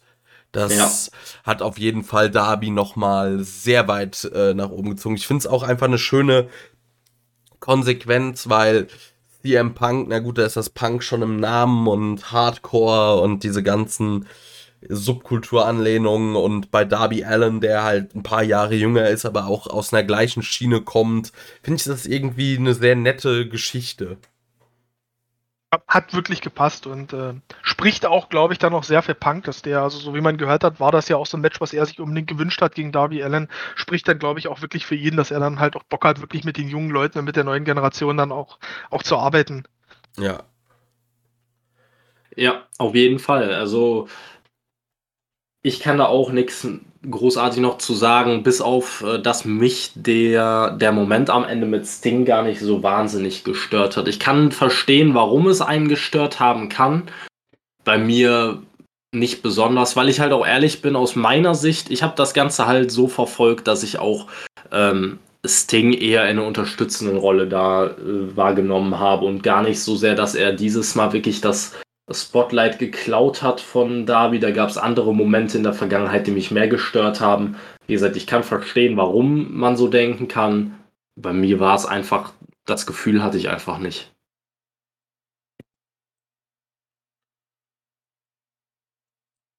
Ja, mich hat es auch weniger gestört, äh, Sting. Ich hätte ihn jetzt nicht nochmal extra gebraucht. Ich könnte mir höchstens, ich könnte mir da aber auch vorstellen, dass sich da äh, zum Beispiel Punk drüber gefreut hat, weil deren Wege haben sich ja so nie äh, wirklich gekreuzt. Ich glaube, als Punk bei TNA war, war Sting da noch nicht und vorher dann auch nicht und danach auch nicht. so, vielleicht war das auch so ein Ding, wo Punk auch nehme ich gern mal mit, zumindest mal so ein kurzes Segment mit Sting. Ja, ich will da jetzt gar nicht zu sehr meckern. Wie gesagt, ist, ähm, wie gesagt, ich glaube, das ist dann auch weniger der Moment als vielmehr die ganze Geschichte mit, ähm, ja. mit Darby und, und, und Sting, die ich halt höchst sub, äh, suboptimal finde, die dann so für mich damit reingespielt hat. Aber ja, ich meine, mein Gott, wenn die da alle ihren Spaß dabei hatten, dann will ich das jetzt auch nicht, dann will ich das jetzt auch nicht schlechter reden, als es ist, aber wie gesagt, ich, ich hätte es persönlich nicht gebraucht. Nö, das hätte man auch nicht gebraucht. Und ich gebe dir generell dahingehend recht, dass es langsam, glaube ich, auch Zeit wird, irgendwie Sting und Darby Allen so ein bisschen zu lösen oder, weil ich weiß nicht, irgendwie finde ich das so ein bisschen. Ja, habe ich auch das Gefühl, es ist halt irgendwie, Sting ist nicht so richtig Manager, er ist dann irgendwie so halb Tag-Team-Partner und irgendwie auch nicht. Ich habe aktuell ein bisschen das Gefühl, dass es Darby auch so bei einem richtigen Singles-Run irgendwie oder davon abhält. Ja, ich habe ich hab ein bisschen das Gefühl, dass man bei Sting einfach äh, ein bisschen einen Tod muss man sterben irgendwie. Man möchte ihn auf der einen Seite möchte man mit ihm äh, ja Aufmerksamkeit erhaschen quasi. Ähm, vielleicht ist es auch vom Sender von TNT teilweise auch so, dass es halt gerne gesehen ist, dass jemand wie Sting regelmäßig auch in den Shows ist. Vielleicht verlangen die das auch teilweise. Ähm, auf der anderen Seite muss man natürlich sagen, wir haben auch schon davon gesprochen, es nutzt sich unglaublich ab. Also, das sagen wir jetzt schon seit Monaten und inzwischen fühlt sich halt so ein Sting-Auftritt auch nur noch vielleicht ein Viertel so speziell an wie am Anfang. Ne? Also eigentlich so gut wie gar nicht mehr besonders. Ähm, ich glaube einfach, man hat das große Problem, dass man ihn jetzt unter Vertrag hat, dass man ihm wahrscheinlich auch ein, gute, ein gutes Gehalt zahlen wird und man äh, sich jetzt nicht unbedingt leisten kann, den Mann für nichts quasi unter Vertrag zu halten und gut zu bezahlen. Ähm, nur für in seiner körperlichen Lage, in der er ist, kann man den Mann natürlich auch nicht regelmäßig in Matches stecken. Ich glaube, da hat man sich einfach selber so ein bisschen ja, eine Grube gegraben, aus der man nicht mehr so richtig rauskommt. Ja. Ja, irgendwann könnte ich mir halt auch vorstellen, lässt man Darby halt vielleicht gegen Sting turn. Würde ich gut finden. Also ich sag mal, weil ich glaube halt auch Darby Allen ist so ein typischer Wrestler, der, sag ich mal, als Face doch eine gewisse Halbwertszeit hat, die dann irgendwann noch überschritten ist. Und das, äh, das könnte das, also das könnte dem Wrestler und dem Charakter Darby Allen sehr helfen, so ein, so ein Heel-Turn-Gegensting. So, weil ich meine, dieses äh, ja, Reckless-Ding, was er hat, das kann halt auch mit einem Heel-Charakter wunderbar funktionieren. Voll, ich meine, das ist jemand, das ist jemand, der sowohl auf sich selber und seine eigene Gesundheit als auch auf die Gesundheit aller anderen um sich herum keinerlei Wert äh, legt und Rücksicht nimmt. Ich meine, das ist eigentlich, das ist eine super Ausgangssituation für einen Heal. Also Ja. das kann schon gut funktionieren. Weil das Ding hat halt so ein bisschen das Problem, da muss man auch mit äh, CM Punk aufpassen, dass man die nicht, also das Ding hat man halt einfach komplett verschlissen. So der erst, die ersten Male hat sich das einfach groß angefühlt, aber irgendwie jede Woche und das Problem ist, so das Ding kann halt weniger liefern, so CM, also weil CM Punk, den schickst du raus, den lässt du eine Promo halten und es fühlt sich groß an, weil der Mann einfach zu einem, vielleicht zu einem, so mit der beste Talker im Wrestling ist, den es aktuell gibt. Und auch noch Matches worken kann. Das kann halt das Ding beides nicht. Und so steht er dann halt irgendwie meistens blöd rum. Ja. Ja. Absolut. Ja, blöd rumstehen. Paul, Apropos, Paul White gegen QD Marshall. Also du, du hast halt oh, gemerkt, können wir das schnell durchbringen? Ja, ey? ja. Das, Das war halt, das hatte nur die Aufgabe, die Crowd nochmal so ein bisschen der Crowd Zeit zum Durchatmen zu geben, damit du nicht so dieses, äh, ich sag mal, Hogan Rock Fiasko oder für das Main Event hast, dass äh, die Crowd keinen Bock mehr hat. Ja, drei, also bei drei Minuten gibt's auch nicht viel zu sagen. Chokeslam, ja, meine Güte, braucht kein Mensch. Weiß ich nicht, ob das vielleicht dafür war, um irgendwie nochmal die, äh, WWE-Zuschauer oder von WWE kommende nochmal irgendwie jemandem zu geben. Ah, den kenne ich, den kenne ich. Ich Ja. verstehe es nicht. Also, auch solange TV-Zeit für Cutie Marshall und sein komisches Stable da ist, das irgendwie echt nix taugt. So in der Form. Auch wenn da vielleicht talentierte Einzelwrestler sind, aber so, solange für Cutie Marshall TV-Zeit da ist, kann mir niemand erzählen, dass das AW-Roster zu voll ist. Schon, naja. Ja, äh, das Problem, was ich einfach sehe, ist, äh, viele Leute haben beispielsweise online geschrieben, dass, ähm, dass das Match ja auch super ein Aufbau sein könnte, quasi für ein kommendes Match zwischen Paul White und Anthony Ogogo. Quasi der Kampf der Knockout-Artists. Äh, ja, ähm, da muss ich halt an der Stelle sagen, Leute, Anthony Ogogo ist jetzt gerade, äh, der kämpft um seine Wrestling-Karriere. Der Mann hat ein Auge, auf dem er kaum noch etwas sieht.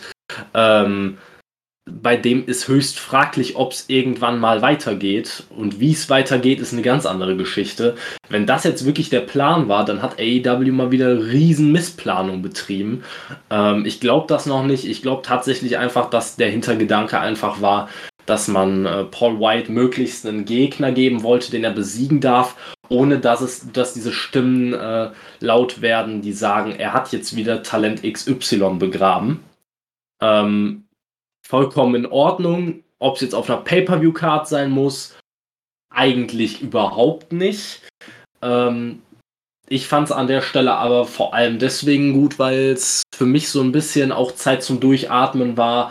Äh, vorher die, dieses gesamte Videopaket, das dann nochmal gezeigt wurde, wie die Fehde zustande gekommen ist, brauchte man sich nicht geben. Das waren so, also die typische Pinkelpause quasi, die Ich man nochmal eine rauchen gegangen. ja, oder so vor Main Event perfekt. Äh, da muss ich generell sagen, hat AEW auch gute Arbeit geleistet an dem Abend.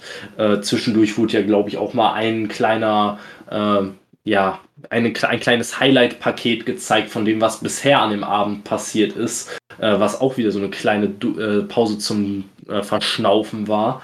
Und das äh, hat dem Ganzen am Ende auch gut getan bei den ganzen Matches, die ja bis auf ein paar Ausnahmen fast alle über 10 Minuten gingen. ja, ich, wie gesagt, ich will gar nicht so viel dazu sagen. Ähm, Ja. nur so viel, ähm, Big Show gehört weder in den Ring noch, noch irgendwo drumherum, ich mal. Ich finde den als Kommentator fürchterlich, weil der keine angenehme Stimme hat. Wie gesagt, im Ring, ich meine, ist ja auch okay. Ich meine, der Mann hat jetzt doch ein gewisses Alter erreicht und ich sag mal, ein Körper, in der, so, so ein Körper wie seiner, der der hat halt viel zu durchzumachen über die Jahre.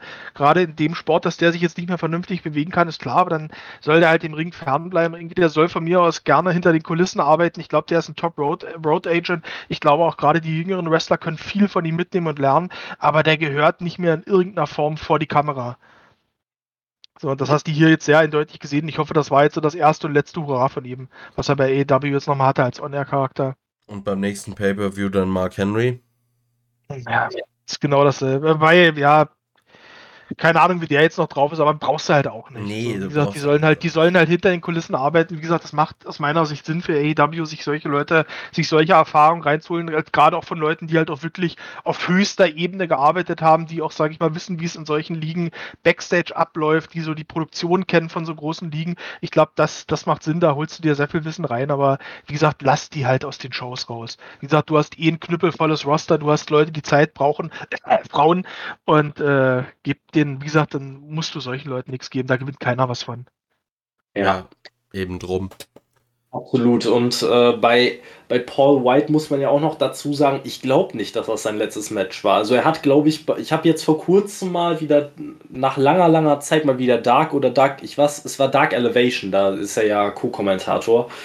Ähm, da habe ich mal eine Ausgabe geguckt und er äh, hat, glaube ich, zusammen mit Eddie Kingston kommentiert und meinte dann, ähm, sorgt bitte dafür, dass Eddie Kingston keins von meinen Matches callt. Ne? Und das hörte sich eher so an, als würden da noch ein paar mehr Matches anstehen. Ich brauche. Wenn sie bei Dark Elevation sind, soll es mir recht sein.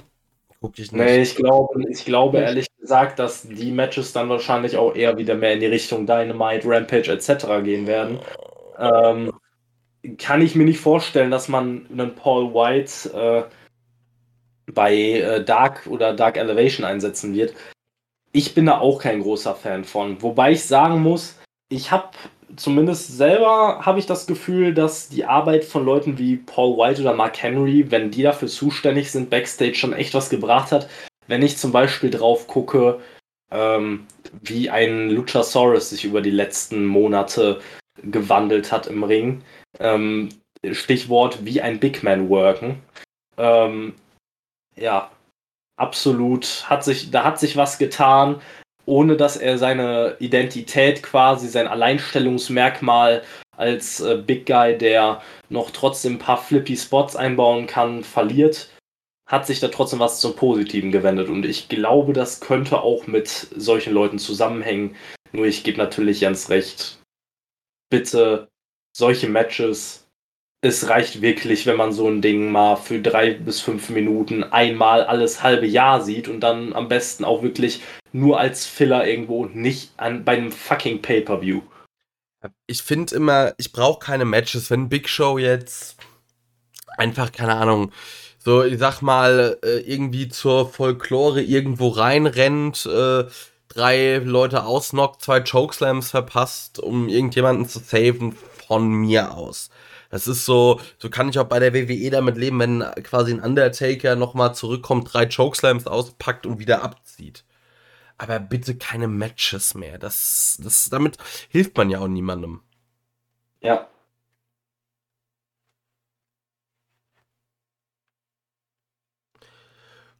Gut, dann hatten wir noch so ein paar Videopakete. Moxley, der eine Promo über das Match gegen äh, Minoru Suzuki hält. Ähm, Malachi Black, der ankündigt, gegen äh, Dustin Rhodes zu kämpfen, oder das kriegen wir angekündigt. Ähm, dann bekommen wir, bekommen wir gesagt, dass Ruby Soho ein Match gegen Jamie Hater bekommt.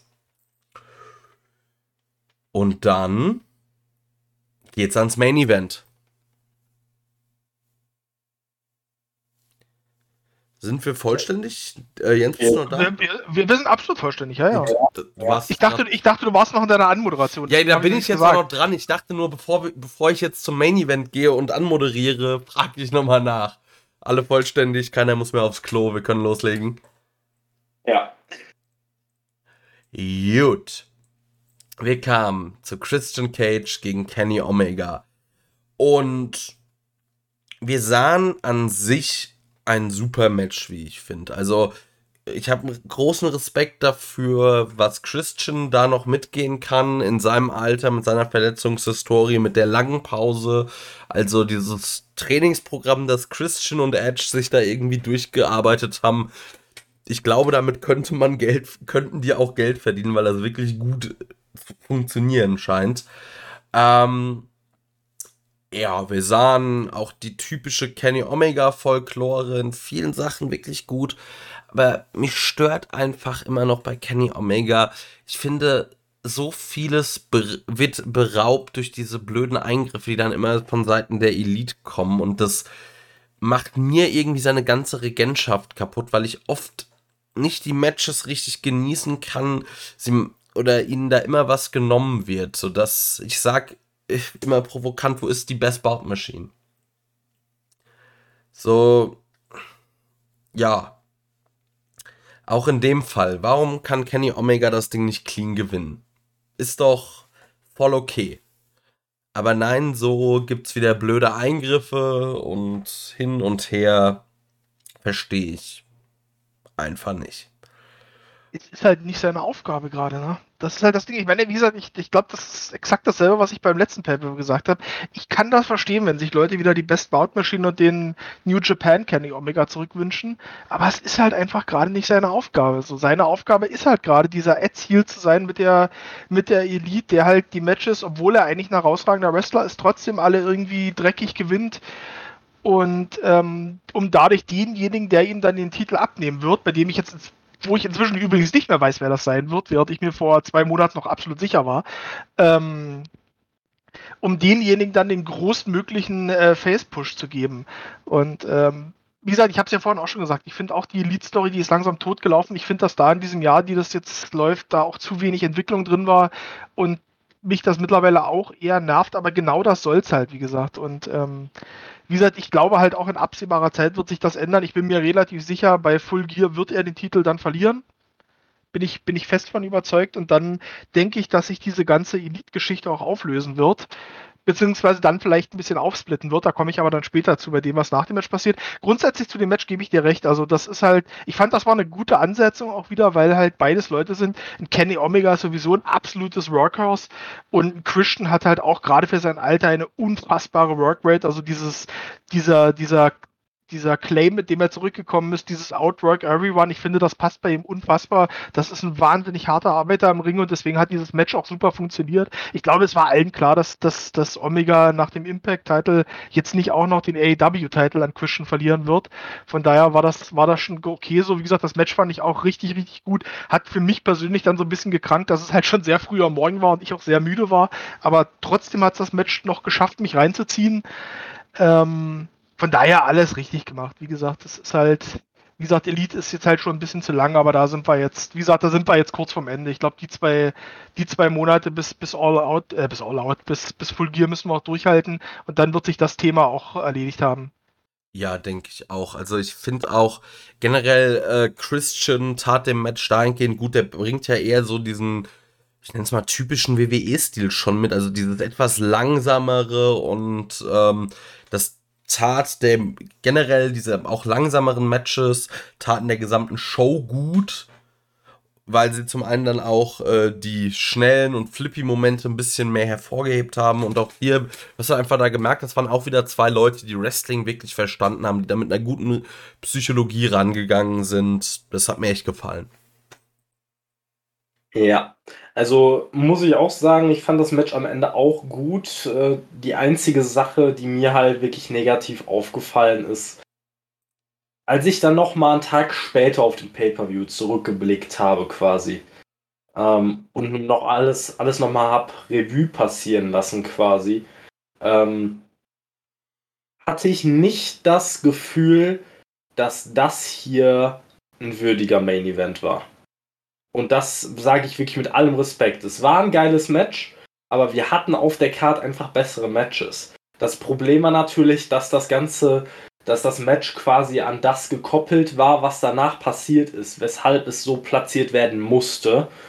Zusätzlich noch dazu, dass ich sowieso finde, dass ein World Title Match immer Main Event sein sollte, möglichst. Ähm, nur genau das hat es halt für mich ein bisschen kaputt gemacht. Es war, diese Spannung war nicht da für mich. Ich habe zu keinem Zeitpunkt auch nur im entferntesten daran gedacht, dass Christian eine Chance hat, das Ding zu gewinnen. Das war wirklich schlimmer als bei, äh, als bei Baker gegen Statlander. Es war schlimmer als bei Miro gegen Eddie Kingston. Ich hatte zu keinem Zeitpunkt das Gefühl, dass Christian diesen Titel gewinnen wird. Und das ist für mich in erster Linie vor allem ein Versagen beim Booking von Christian Cage, seitdem er AEW betreten hat. Man hat ihn lange, lange, lange in Fäden gesteckt, die allerhöchstens als mit uninteressante Midcard-Fäden betitelt werden könnten. Allerhöchstens, wie gesagt. Ne? Fädengegner Matt Hardy hilft da nicht. Ne? Ähm, mein Interesse war eigentlich nicht da. Dann hat man es versucht, durch diesen Impact World Title Gewinn irgendwie noch künstlich aufzubauschen, hat bei mir aber nicht so richtig funktioniert, wenn ich ehrlich bin. Das Match hat am Ende dahingegen delivered, dass es das ist, was ich von einem Main Event Pay-per-View Match zwischen Kenny Omega und Christian Cage einfach erwarte, aber nichts, wo ich sage, boah, krass, das wird mir in Erinnerung bleiben. Das wird ganz, ganz schnell bei mir in Vergessenheit geraten, das Match an sich. Was danach passiert, absolut nicht. Aber wenn man sich überlegt, dass dieses Match mit einem Super One-Winged Angel geendet hat, finde ich es halt schon traurig, dass das Ganze so untergeht für mich. Ja, ich würde da gerade den Jens direkt wieder zitieren und sagen, dieser Pay-per-View hatte in den meisten Fällen nicht den Fokus auf die Matches. Gut, dass du sagst. Ja, das ist natürlich so, nur ich frage mich halt bei solchen Sachen dann immer, wie sehr willst du den Fokus davon weglenken? Ne? Weil am Ende, ich kann damit leben, dass beispielsweise der Fokus bei, äh, bei Moxley gegen, gegen Kojima, dass der nicht auf dem Match liegt, sondern auf dem, was danach passiert. Ne? Aber bei einem World Title Match frage ich mich halt, wie sehr möchtest du die, ja, diese Bedeutung dieses World Title Matches in den Dreck ziehen im Prinzip? Und für mich war das jetzt nicht wirklich gut gehandelt. Also muss ich ehrlich sagen, wenn ich ein Pay-per-view World Title Match sehen möchte, dann möchte ich einen Contender haben, dem ich auch nur im entferntesten abkaufen kann, dass er diesen Titel gewinnen kann. Das war hier nicht der Fall. Ne? Und das lag natürlich auch daran, dass Hangman Page jetzt kurzfristig in diese Babypause gegangen ist. Aber da, ich weiß es nicht. Also ich fand Christian war als Einsprunggegner quasi, wenn man das so nennen kann, gerade so in Ordnung. Mm. Aber das, aber das hast, das hast du doch immer, sag ich mal. Also das ist ja jetzt nichts Exklusives, sondern halt in jeder längeren Titelregentschaft hast du diese typischen Titelverteidigungen, wo du genau weißt, der Titel wird nicht wechseln, sag ich mal. Und das der einzige Unterschied, sag ich mal, zwischen AEW und WWE ist halt, dass WWE halt jeden, jeden Monat ein Pay-Per-View, beziehungsweise es ist ja da kein Pay-Per-View Network, aber halt eine große Show hat, wo dann halt, sag ich mal, diese Matches auch normal passieren, während AEW diese Matches halt meist dann eher bei Dynamite abfrühstückt. Deswegen wirkt es dann vielleicht ein bisschen schräg, wenn es halt mal auf einer Pay-Per-View-Card sind Matches, wo du, wo von Anfang an zu 100% klar ist, dass es keinen Titelwechsel geben wird. Aber wie gesagt, das hast du bei jeder, jeder längeren Titelregentschaft. Deswegen hat mich das nicht gestört. Und ich finde, da ist ein Christian dann sogar der optimale Gegner für, weil der ist einfach aufgrund seines Namens und seiner Historie, kannst du ihn immer in so ein Match werfen, ohne dass es unglaubwürdig wirkt und gleichzeitig verliert er halt auch nichts, wenn er wenn er halt so ein Match verliert und bleibt trotzdem halt einfach ein legit, legit Wrestler, den du immer wieder in wichtige Stories packen kannst. Also ich fand, wie gesagt, für die Situation, die du hast mit Page, ähm, fand ich es eigentlich noch ziemlich optimal gelöst und auch mit dem perfekten, auch, auch perfekt, mit dem perfekten Wrestler gelöst. Ja, ich weiß, ich also, muss da Jens recht geben. Sehe ich, sehe ich eigentlich genauso. Ja, ich sehe das absolut nicht so. Das, mein Problem ist halt einfach, ähm, nehmen wir jetzt mal als Gegenbeispiel, es gab vor ein paar Monaten ein Triple Threat Match um den World Title zwischen Kenny Omega, Pack und Orange Cassidy. Vor diesem Match war allen klar, dass das Ding auf jeden Fall äh, ja, zu einer Titelverteidigung führen wird. Dass weder Pack noch Orange Cassidy ihm den Titel abnehmen. Das war absolut klar. Aber trotzdem hat man es mit ganz wenig Aufbau und mit einigen Momenten in diesem Match geschafft, dass ich persönlich wirklich der festen Überzeugung war, der Titel kann hier wechseln. Und dass man das mit einem Christian Cage, der ja an sich ein größerer Name ist als Pack oder Orange Cassidy, dass man das nicht hinkriegt, zeigt für mich einfach, dass der Aufbau nicht gut war.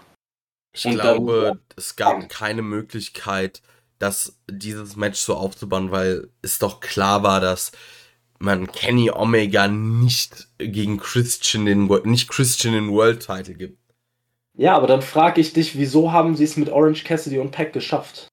Weil Orange Cassidy und Pack beides jung, noch relativ junge Wrestler sind, beides aufstrebende und nicht im, ab, im Herbst ihrer Karriere und und so ein Triple Threat Match ist dafür immer mehr geeignet, weil in so einem Triple Threat Match gibt es immer noch die Möglichkeit, dass du so einen Titel wechseln, mal wechseln lassen kannst, ohne, ohne dass der Champion. Champion gepinnt wird. Genau. Ja, also das kann immer mal passieren, sag ich mal. Dadurch hast du alleine mehr, mehr Spannung nochmal drin, als in so einem One-on-One-Match, wo klar ist, derjenige, der den Titel gewinnen muss halt den Champion zwangsläufig pinnen. Also deswegen, ja. ich meine, du hättest jetzt natürlich noch eine dritte Person mit reinwerfen können in dieses Match. Dann hättest du halt Christian gegen Omega gegen irgendwen gehabt aber weiß nicht, ob das so viel gerettet hätte. Also wie gesagt, ich glaube nicht, dass ich, ich glaube nicht, also beziehungsweise lieber so mit Christian, wo klar ist, der gewinnt das Ding nicht, als wenn du jetzt jemanden, wo du wirklich in Zukunft was mit vorhast, der vielleicht wirklich noch in vollem Saft steht, dann halt ähm, an Omega verjobst irgendwie, weil, weil du jetzt gerade einen Contender brauchst. Also wie gesagt, ich finde, da hat niemand was verloren dran. Und sind wir mal ehrlich, dieses Match war eigentlich auch nur längerer Aufbau für das, was danach kam. Ja, ich sehe das ja an sich auch so. Ich glaube nur, dass man da noch was hätte rausholen können. Beispielsweise auch durch eine einfache Stipulation. Also äh, der, der Klassiker. Christian war bis vor kurzem in einer langen Fehde. Ich kann ihn selber nicht sehen, aber ich schmeiße jetzt einfach mal in den Raum. Er hatte zuletzt eine Fehde mit Matt Hardy.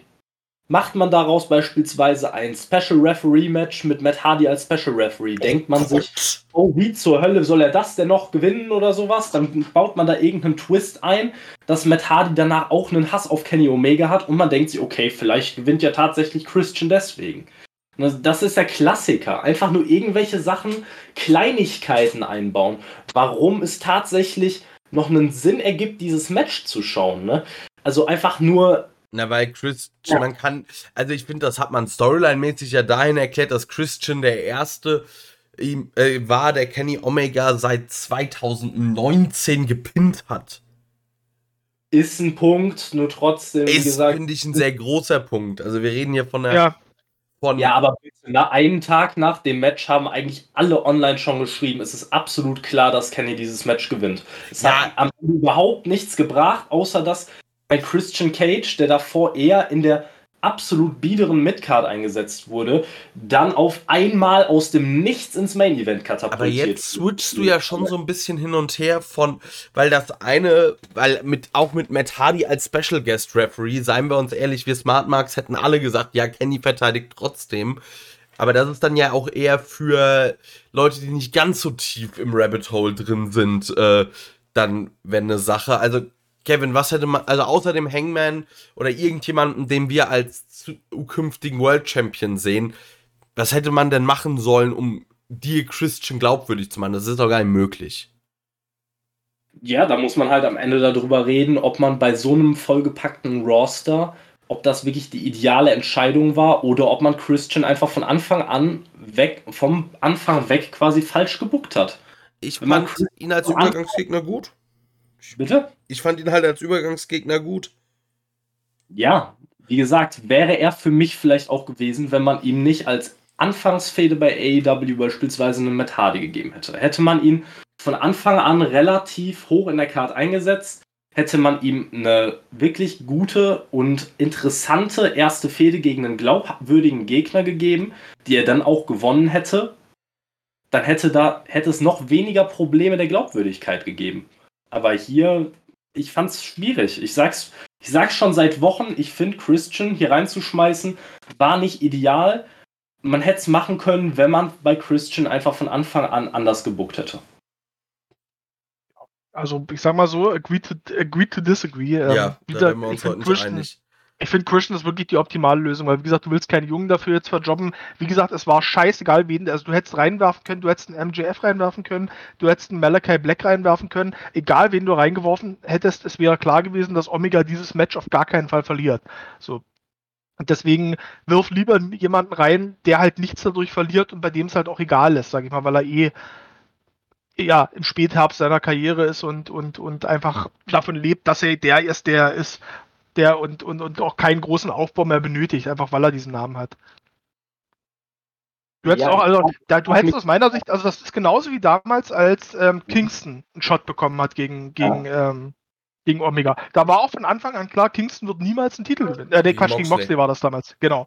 Ähm, da war auch klar, Kingston wird niemals diesen Shot gewinnen, aber einfach, weil es Kingston ist, der halt diese Geschichte hat, sage ich mal, natürlich noch nicht auf der ganz großen Bühne wie Christian, hat es halt einfach trotzdem funktioniert. Und es war halt einfach ein unterhaltsames Match und ähm, es war klar, Moxley wird danach auch noch Champion sein. Und hier ist es genauso. Also da sehe ich keinen Unterschied. Und wie gesagt, ich finde das auch wirklich nicht schlimm. Gerade wie gesagt, weil das Highlight nicht das Match, also der Main Event war nicht das Match, sondern der Main Event war das, was danach kam.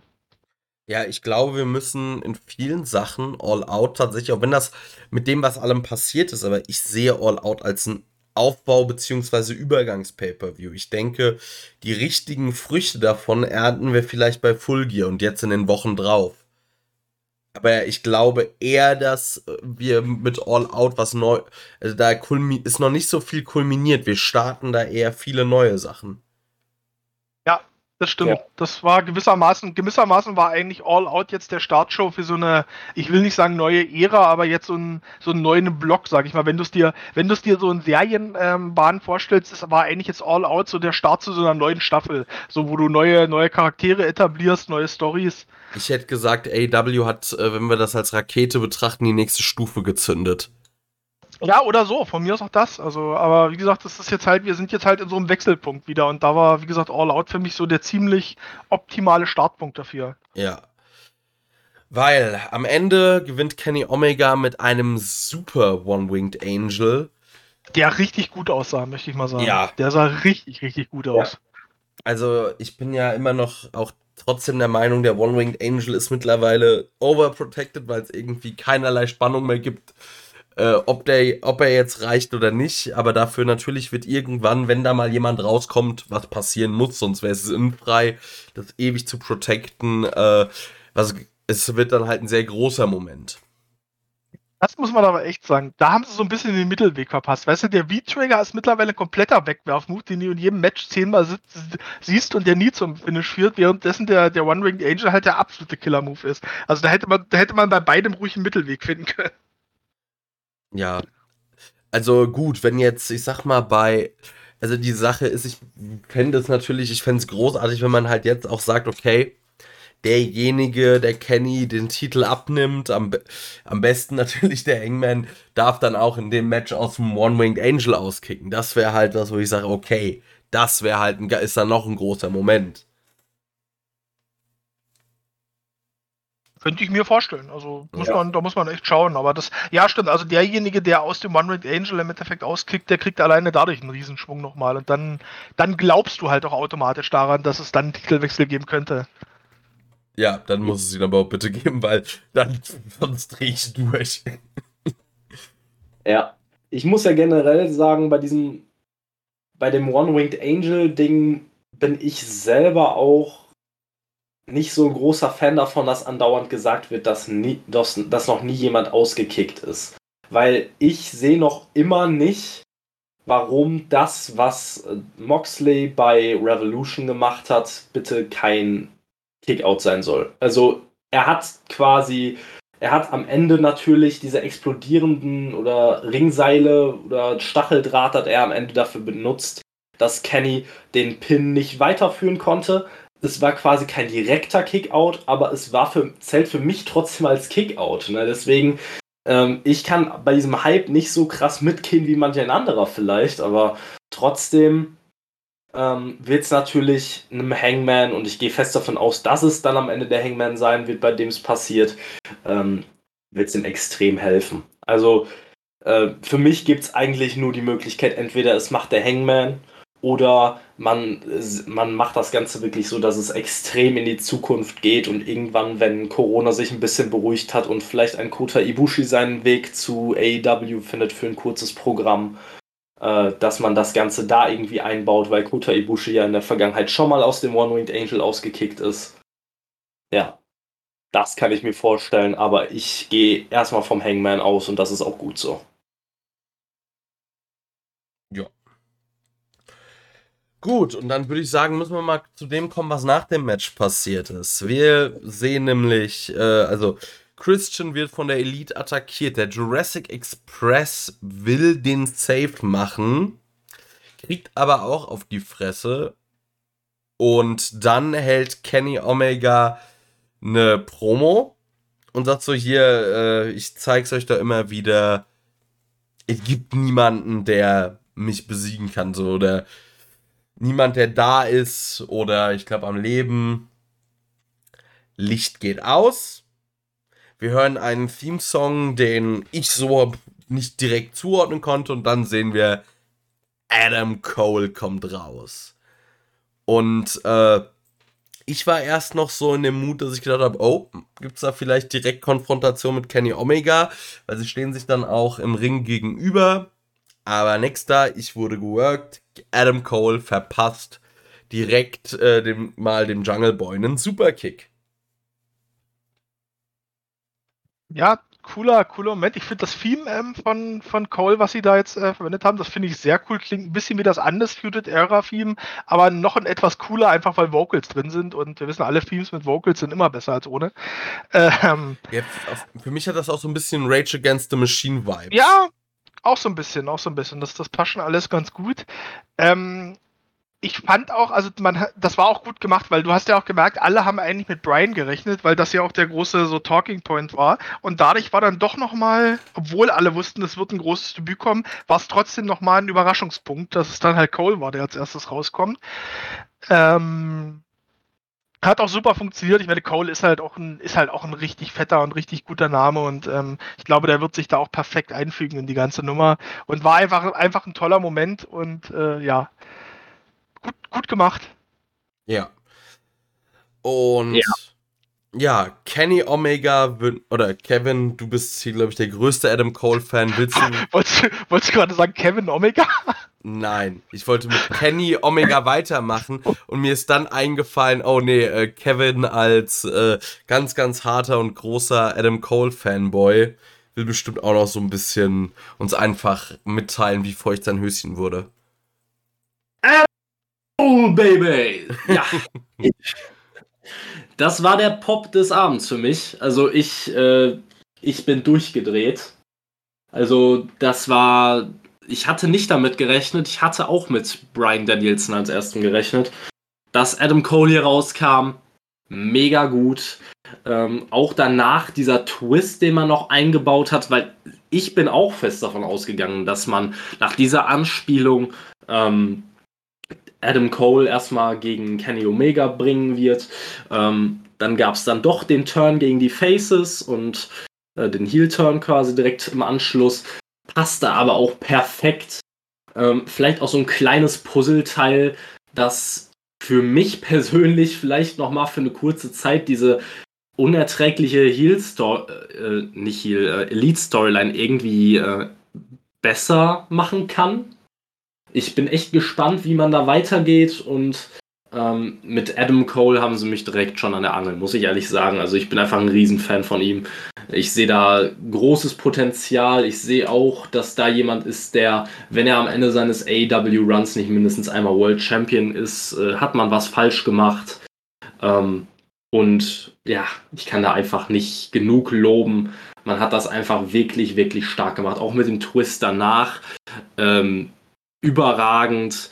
Auch alleine dieser kleine, diese kleine Kameraeinstellung, wo dann die Bugs quasi äh, ja, Adam Cole von beiden Seiten einen Kuss auf die Wange gegeben haben. Das war auch nochmal ein genialer Heal-Moment. Ja, und ich bin fest davon ausgegangen, dass das das Ende war. Ich da muss ich nochmal ansetzen. Ich glaube tatsächlich, dass das auch so der, der ähm, Exit-Point für die ganze Elite-Story sein wird, weil ich gehe fest davon aus, dass nach dem Titelverlust von Omega das Ding zerbrechen wird und dass ähm, Adam Cole einfach äh, Kenny Omega aus der Elite rausprügeln wird und dass wir dann am Ende Adam Cole und die Young Bucks haben zusammen. Und das ist dann vielleicht sogar, dass wir dann vielleicht Elite gegen Bullet Club nochmal bekommen in irgendeiner Form. Also das könnte ich mir noch sehr gut vorstellen. Und ich habe auch, ich weiß, ähm, Adam Cole, wir haben geschaut, wie gesagt, mit einem Freund und Adam Cole kam raus, waren beide überrascht. Und dann war so der Gedanke, ist da, also mein erster Gedanke war, alles klar, vielleicht machen sie es clever, haben es dann doch clever gemacht. Alle haben mit Brian gerechnet, wir bringen jetzt Cole und bringen Adam und bringen dann ähm, Brian Danielson zu einem anderen Zeitpunkt. Und dann hatten wir aber kurz überlegt, oder flexen die jetzt so richtig und bringen einfach an einem Abend beide. Und was soll man sagen, die haben geflext. Und zwar so richtig. Und das war für mich dann tatsächlich mit dem, mit dem Turn dann noch klar. Also nachdem der Turn dann kam, habe ich mir gedacht, okay, die bringen jetzt doch nochmal Brian. So, die hauen jetzt richtig auf die Kacke. Und genau so war's. Äh, Kenny Omega will allen eine gute Nacht wünschen. Und dann ja, hören wir den Ritt der Walküre. Überraschend für mich am Anfang. Ähm, der Pop für Cole war größer als der für Danielson, was aber, glaube ich, auch daran lag, dass Cole der Überraschendere war. Mit Danielson hatten schon viele gerechnet, mit Cole nicht, deswegen war, glaube ich, der Überraschungseffekt größer. Und ich muss leider sagen, das Theme von ähm, Brian Danielson, da müssen wir echt mal drüber reden, weil, also klar, dass du den Ritter der Valkyren zum Anfang bringst, alles cool, damit assistiert man ihn. Und danach kommt irgendwie was, was so ein bisschen klingt wie ähm, Urban Beat Nummer 17 aus der, aus jeder Music Library. Ja, also da müssen sie echt nochmal ran. Ich meine, dass die, ich meine, viele Leute haben sich ja, äh, haben sich ja Final Countdown gewünscht. Ich glaube, davon können wir uns verabschieden. Ähm, Lenny Leonard von Ring of Honor hat mal erzählt, dass die bei Europe mal angefragt haben wegen dem Song, als Brian noch da war. Und dass das, ähm, und dass ähm, Europe irgendwie, ich glaube, knapp eine halbe Million für jede Show gefordert haben, bei der der Song gespielt wird. Also ich glaube, das werden wir ja nicht erleben, aber da müssen sie noch mal ins Reißbrett. Also das, also das fand ich auch sehr, sehr unpassend für Brian. Ja, ich finde äh, für, für Brian, jetzt der Valkyrie finde ich super. Vor allem, da musst du ja sich nicht mal um Copyrights kümmern. Du brauchst halt nur jemanden, der das irgendwie dir geil einspielt. Genau. Ja also ich finde gerade auch Klassikstücke können als Theme-Song wunderbar funktionieren, wie eben bei Daniel Bryan oder ich finde Walter ist so das beste Beispiel für einen genialen Klassik-Theme-Song. Ja, Voll. absolut. Absolut. Also ich muss, ich muss halt auch komplett zustimmen. Ich äh, sage generell mal was zu beiden Theme-Songs, weil ich zu Cole ja noch nicht groß was gesagt habe ich finde, ich habe mir beide Theme-Songs im Nachhinein nochmal angehört und ich muss sagen, ich finde den von Cole, ich bin nicht so überzeugt. Ich finde ihn in Ordnung. Also es ist nicht so, dass ich mir denke, der ist schlecht oder so. Ähm, ich hatte nur halt äh, die leise Hoffnung, dass er vielleicht mit seinem Ring of Honor Theme-Song rauskommt, den ich persönlich noch geiler finde. Ähm, aber das ist ja einfach komplett Geschmackssache bei Danielson muss ich wirklich sagen, das passt hinten und vorne nicht. Also ich habe gehört, das soll irgendwie ein Remix vom Ritt der Walküre gewesen sein, dann auch noch, also dass man in diesem Hip-Hop-Beat dann quasi äh, den Ritt der Walküre irgendwie noch reingemischt hat, aber ich habe es kaum gehört, einfach weil die Bässe viel zu extrem waren, dass man einfach nichts mehr wirklich gehört hat, außer irgendeinem so generischen Hip-Hop-Beat. Und das fand ich richtig schlecht gemacht, vor allem weil es einfach zu Danielson als Person nicht passt. Null. Ich meine, Danielson ist unterm Strich ein Nerd, der sehr, sehr gut wresteln kann, zufällig. Also, ja. der hat mit Hip-Hop genauso viel zu tun wie ich mit Hip-Hop. Ja, deshalb äh, fände ich auch einfach cooler, gibt dem von mir aus entweder die ist wirklich relativ klassisch durch oder gibt dem von mir aus ein paar Gitarren dazu. Ist jetzt tatsächlich nie so schwer. Und von mir aus bastel halt sein äh, WWE-Theme relativ genau nach. Ist ja, kann sie nichts machen, ist ja wie der Ritter Valkyries copyright frei. Ja. Ja, also wie gesagt, hätte ich jetzt auch gesagt. Also das kann ja. jetzt wirklich keine unlösbare Aufgabe sein. Nee, und vor allem finde ich es halt schade, weil ich glaube, dass der Moment hätte geiler sein können, wenn man einfach einen Teamsong gehabt hätte, der von Beginn an bis zum Ende komplett passt. Also hätte man, wenn man auf die sichere Tour gegangen und hätte einfach den Ritt der Valkyrie nochmal anders eingespielt, dann äh, wäre das Ganze nochmal ganz anders gelaufen. Ich glaube, es ging einigen so, dass sie diesen Hip-Hop-Beat etwas unpassend fanden.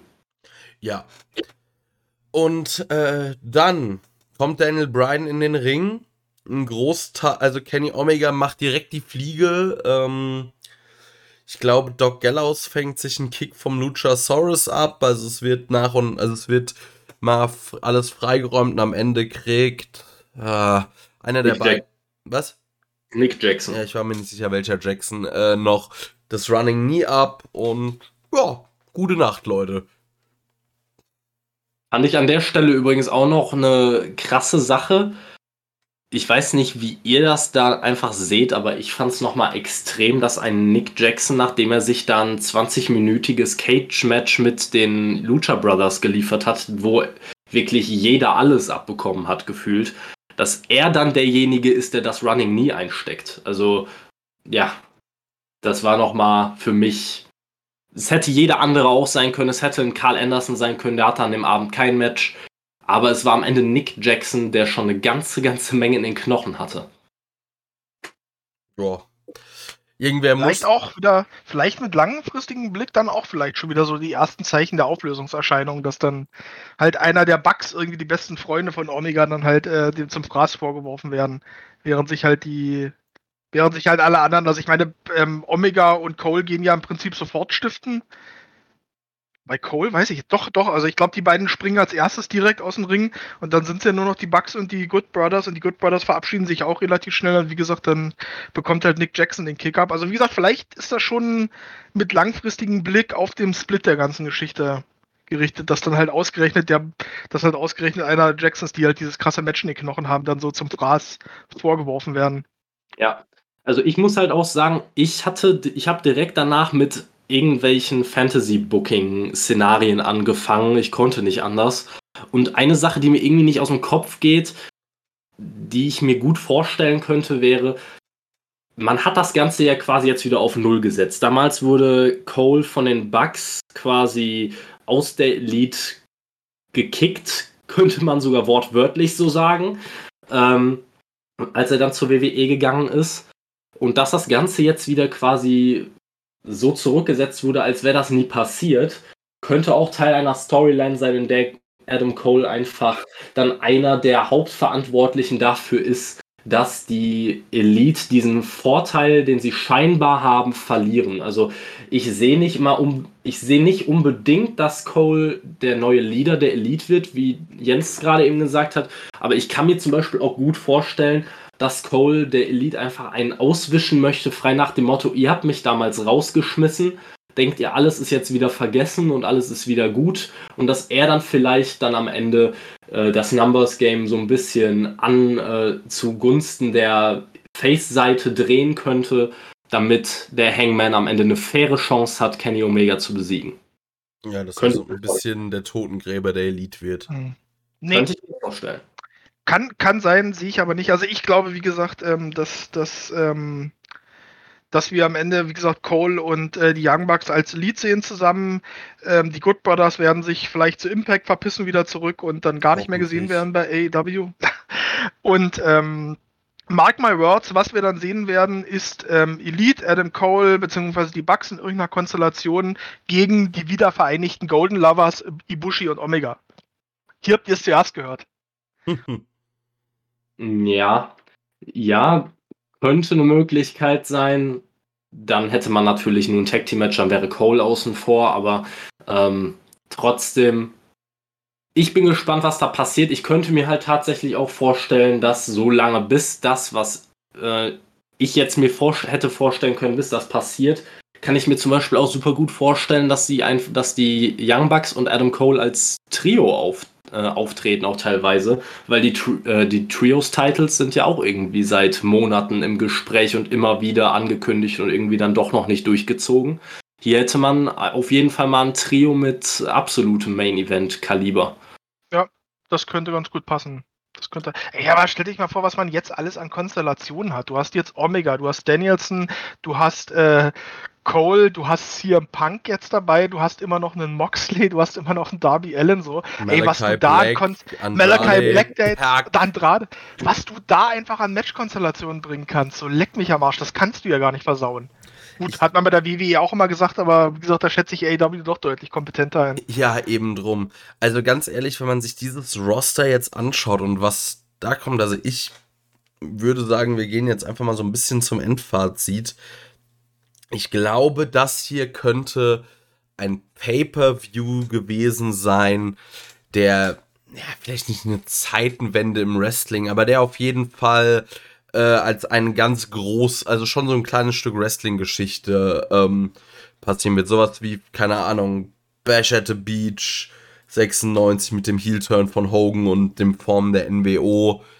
So, ich meine, das ist ja gerade mal wirklich das Erstarken von AEW zu einer wirklich, ähm, also zumindest dieses Roster und diese Verpflichtungen sind ja Kampfansagen. Ja, ich glaube, da kann man gar nicht anders argumentieren. Also dieser Pay-per-View hat mit so vielen Überraschungsmomenten gepunktet. Ich habe es während der Review immer wieder gesagt, bis auf wenige Ausnahmen waren fast alle Matches innerhalb von zwei bis drei Wochen übers Knie gebrochen aufgebaut. Der, aber unterm Strich ist es für mich trotzdem einer der besten Pay-per-Views, die ich je gesehen habe.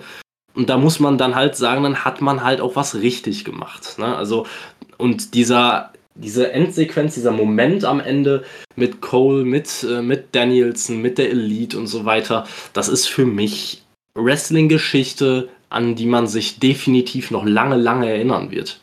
das kann man nicht anders, das kann man nicht kleinreden. Ich finde auch, er ist halt dahingehend schon in gewisser Weise es ist beeindruckend, dass ähm, AEW jetzt nicht nur, ich sag mal, die Frustrierten von der WWE kriegt, so in Anführungszeichen, sondern die Leute, um die sich die WWE wirklich bemüht. Also gerade Brian Danielson ist halt äh, wirklich ja ein Statement, den zu bekommen. Übrigens habe ich eben noch was Lustiges gelesen, dass äh, WWE wohl vorhatte, Adam Cole im Main Roster als Heel Manager von Keith Lee zu benutzen. Ja, und da bin ich dann Tony Khan nochmal deutlich äh, dankbarer als sowieso schon, weil ich glaube, dann, äh, weiß ich auch nicht, ich glaube, dann hätte ich hier wirklich Langzeitkopfschmerzen bekommen.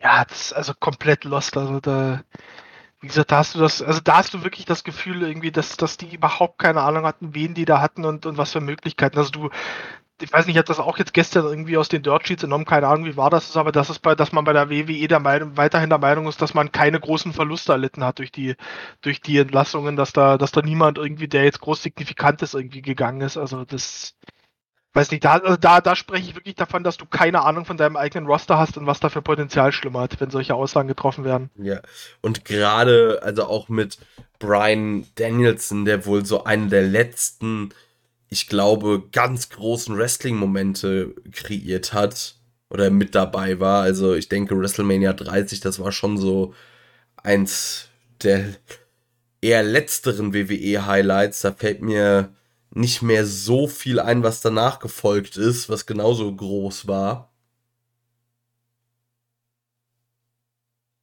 Fällt mir auch nichts ein, aber dafür verfolge ich ja. auch die Liga zu wenig.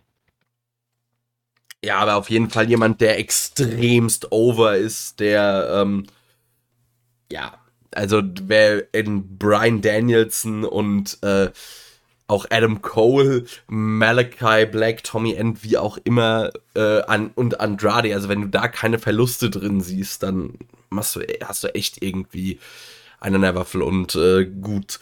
Die Fern also Fox soll ja auch ziemlich äh, angepisst gewesen sein, dass man sich nicht um CM Punk bemüht hätte bei der WWE, aber ich glaube, der hätte, der hätte auch den Teufel getan und wäre dann nochmal zurückgegangen.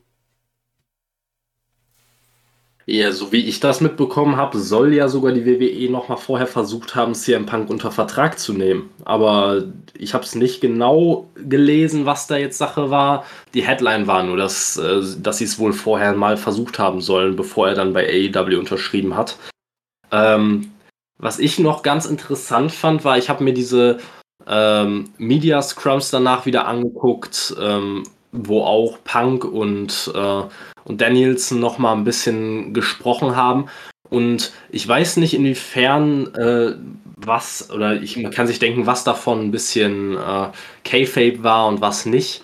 Aber wir haben beispielsweise hier im Podcast, damals, wo wir noch über die Gerüchte spekuliert haben, haben wir gesagt, Also ein Danielson ist ein ganz uneigennütziger Mensch, der sich auch für andere hinlegen wird und so weiter und anderen helfen möchte. Äh, ein Punk haben wir vielleicht ein bisschen mehr als äh, großes Ego eingeschätzt. Bislang bemüht sich AEW, glaube ich, exakt darum, dass man diese Rollen vertauscht, weil äh, Punk eigentlich in jedem Interview immer wieder betont, wie sehr er doch jungen Talenten helfen möchte.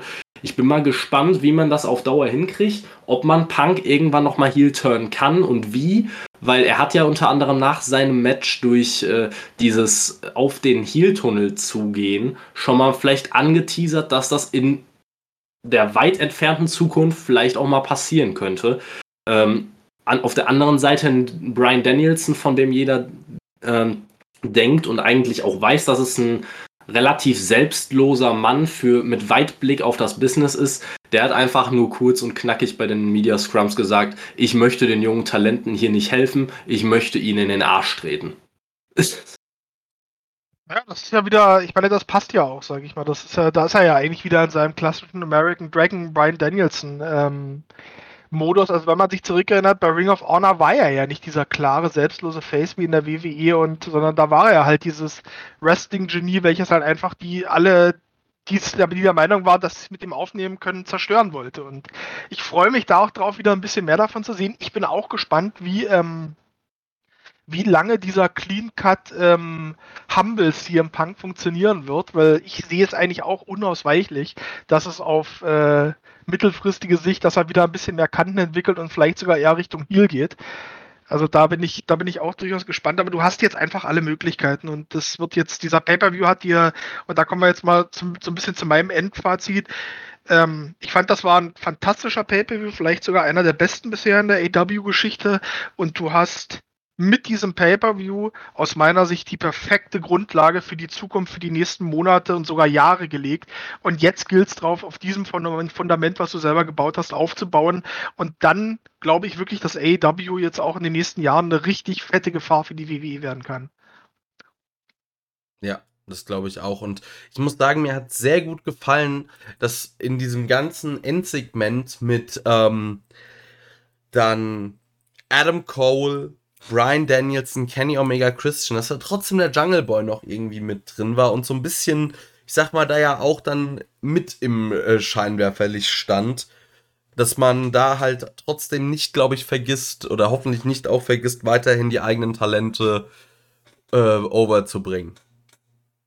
Das glaube ich nicht. Also nee, das, das, also das hast du, das hast du auch beim, beim glaube ich, beim, also beim Punk-Match gesehen, sag ich mal, wo ja auch Darby Allen noch trotz Dingen auch lange noch mit im Ring und im Fokus war. Also ich glaube, da hast du schon auch den Blick drauf, dass du deine eigenen Leute trotzdem mit, mit pushen musst. Aber wie gesagt, so jetzt wird es halt einfacher, sag ich mal, wenn du denen noch mehr Futter gibst. Also ich meine, egal wer von den Talenten das ist, ob das jetzt, ob das jetzt ein Hangman Page ist, der wahrscheinlich das nächste große Ding ist, ob das jetzt ein ähm, Darby Allen ist, ob das vielleicht auch in absehbarer Zeit ein Sammy Guevara ist, ein Jungle Boy ist ist, sage ich mal, ey, die können doch nur profitieren, wenn du die jetzt mit genau diesen Leuten, die du jetzt hast, in den Ring stellst. So, keiner wird was verlieren, dadurch, dass er mit Punk im Ring steht. Keiner wird was dran verlieren, dadurch, dass er mit Danielson oder Cole im Ring steht. So, die können da alle nur von gewinnen und massiv profitieren und besser werden, damit, dass sie jetzt solche Leute in der Liga haben.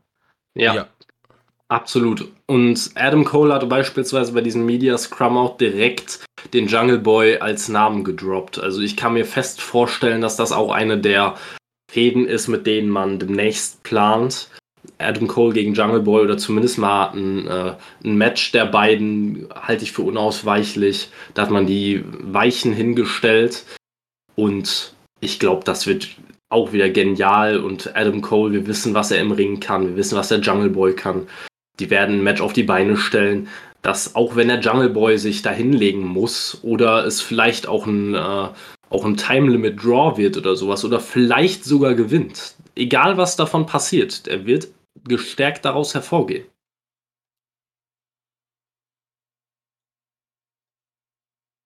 Ja.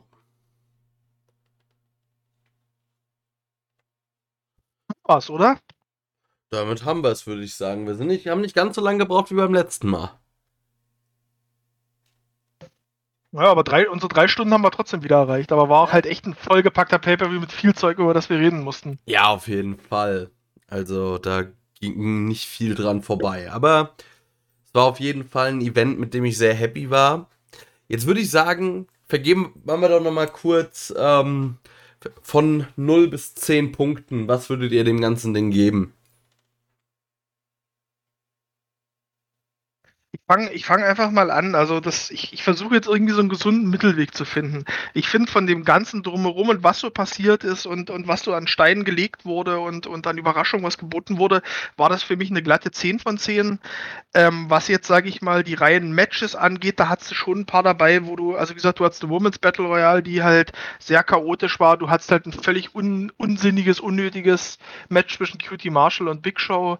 Ähm, du hattest Matches, die vielleicht auch nicht so viel Bedeutung haben. Ich sag mal, wie gesagt, Moxley und Kojima war einfach nur dafür da, Moxley zu, zu beglücken, so gefühlt, weil der da einfach Bock drauf hatte. So, da bin ich dann ein Stück weiter tiefer, da bin ich dann vielleicht bei sieben oder so, ähm, von, den, von der reinen Matchqualität her. Und dann gehe ich dann irgendwie die Mitte und sage, für mich ist der Pay-Per-View eine, ja, 8, 8,5. Ja, doch, eine 8,5. Ich bin bei 8,5.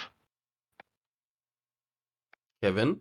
Ja, ähm, ich habe da ehrlich gesagt auch lange drüber nachgedacht. Ähm, ich muss halt am Ende sagen, von den ganzen Matches, die auf der Card waren, ich hatte ja eine gewisse Erwartung bei jedem einzelnen Match und bei keinem der Matches wurde meine Erwartung unterboten. Also jedes Match war mal mindestens auf dem Niveau, das ich erwartet habe. Die meisten waren sogar ein ganz klares Stück darüber. Ähm, beim Match der Young Bucks und der Lucha Bros ähm, muss ich sagen, war das war für mich eines der besten Tag Team Matches, die ich je gesehen habe. Deswegen, das ist einfach mir absolut im Kopf geblieben. Natürlich hatte man äh, vor allem die zwei Sachen, die mich ein bisschen negativer gestimmt haben, war einmal das Paul White gegen QT Marshall Match, aber das werde ich nicht so stark in meine Wertung mit einbeziehen, weil es einfach A viel zu schnell rum war und mir B einfach viel zu egal war, weil in dem Moment ich habe es einfach ein bisschen als Verschnaufpause genutzt und da war so ein bisschen nice to have, dass man dann auch eine Legende wie Paul White geboten bekommt. Ähm, Brauche ich in Zukunft nicht unbedingt, aber ja. Und ansonsten die Battle Royale, wie gesagt, ich bin kein Fan davon, wie AEW die Battle Royals macht. Am Ende hat man trotzdem einen verdienten Sieger, eine geile Endsequenz, das, was ich von dieser Battle Royale erwartet habe, nicht mehr und nicht weniger. Wir haben Wrestling-Geschichte geschrieben ohne Ende, das erste CM Punk-Match seit über sieben Jahren, äh, das auch direkt wirklich, wirklich stark war. Man hat mich auf Matches gehypt, äh, im Match quasi noch, für die ich eigentlich vorher überhaupt kein Interesse hatte. Äh, ich habe mehr Adam Cole bekommen, als ich erwartet habe, was immer eine super Sache ist bei mir. Ähm, dann hat man auch noch un viele unerwartete Twists eingebaut mit dem Jericho-Ding und mit dem Adam Cole-Turn am Ende. Ähm, also, so sehr ich da objektiv bleiben möchte, aber ich schwärme weiterhin von dem Pay-Per-View als einer der besten, den ich je gesehen habe und deswegen gebe ich einfach eine 10 von 10. Okay, also für eine 10 okay. von 10 in reicht's mir nicht. Da weiß ich nicht, war mir dann die In-Ring-Qualität oder haben mir so ein paar Sachen dann vielleicht doch gefehlt.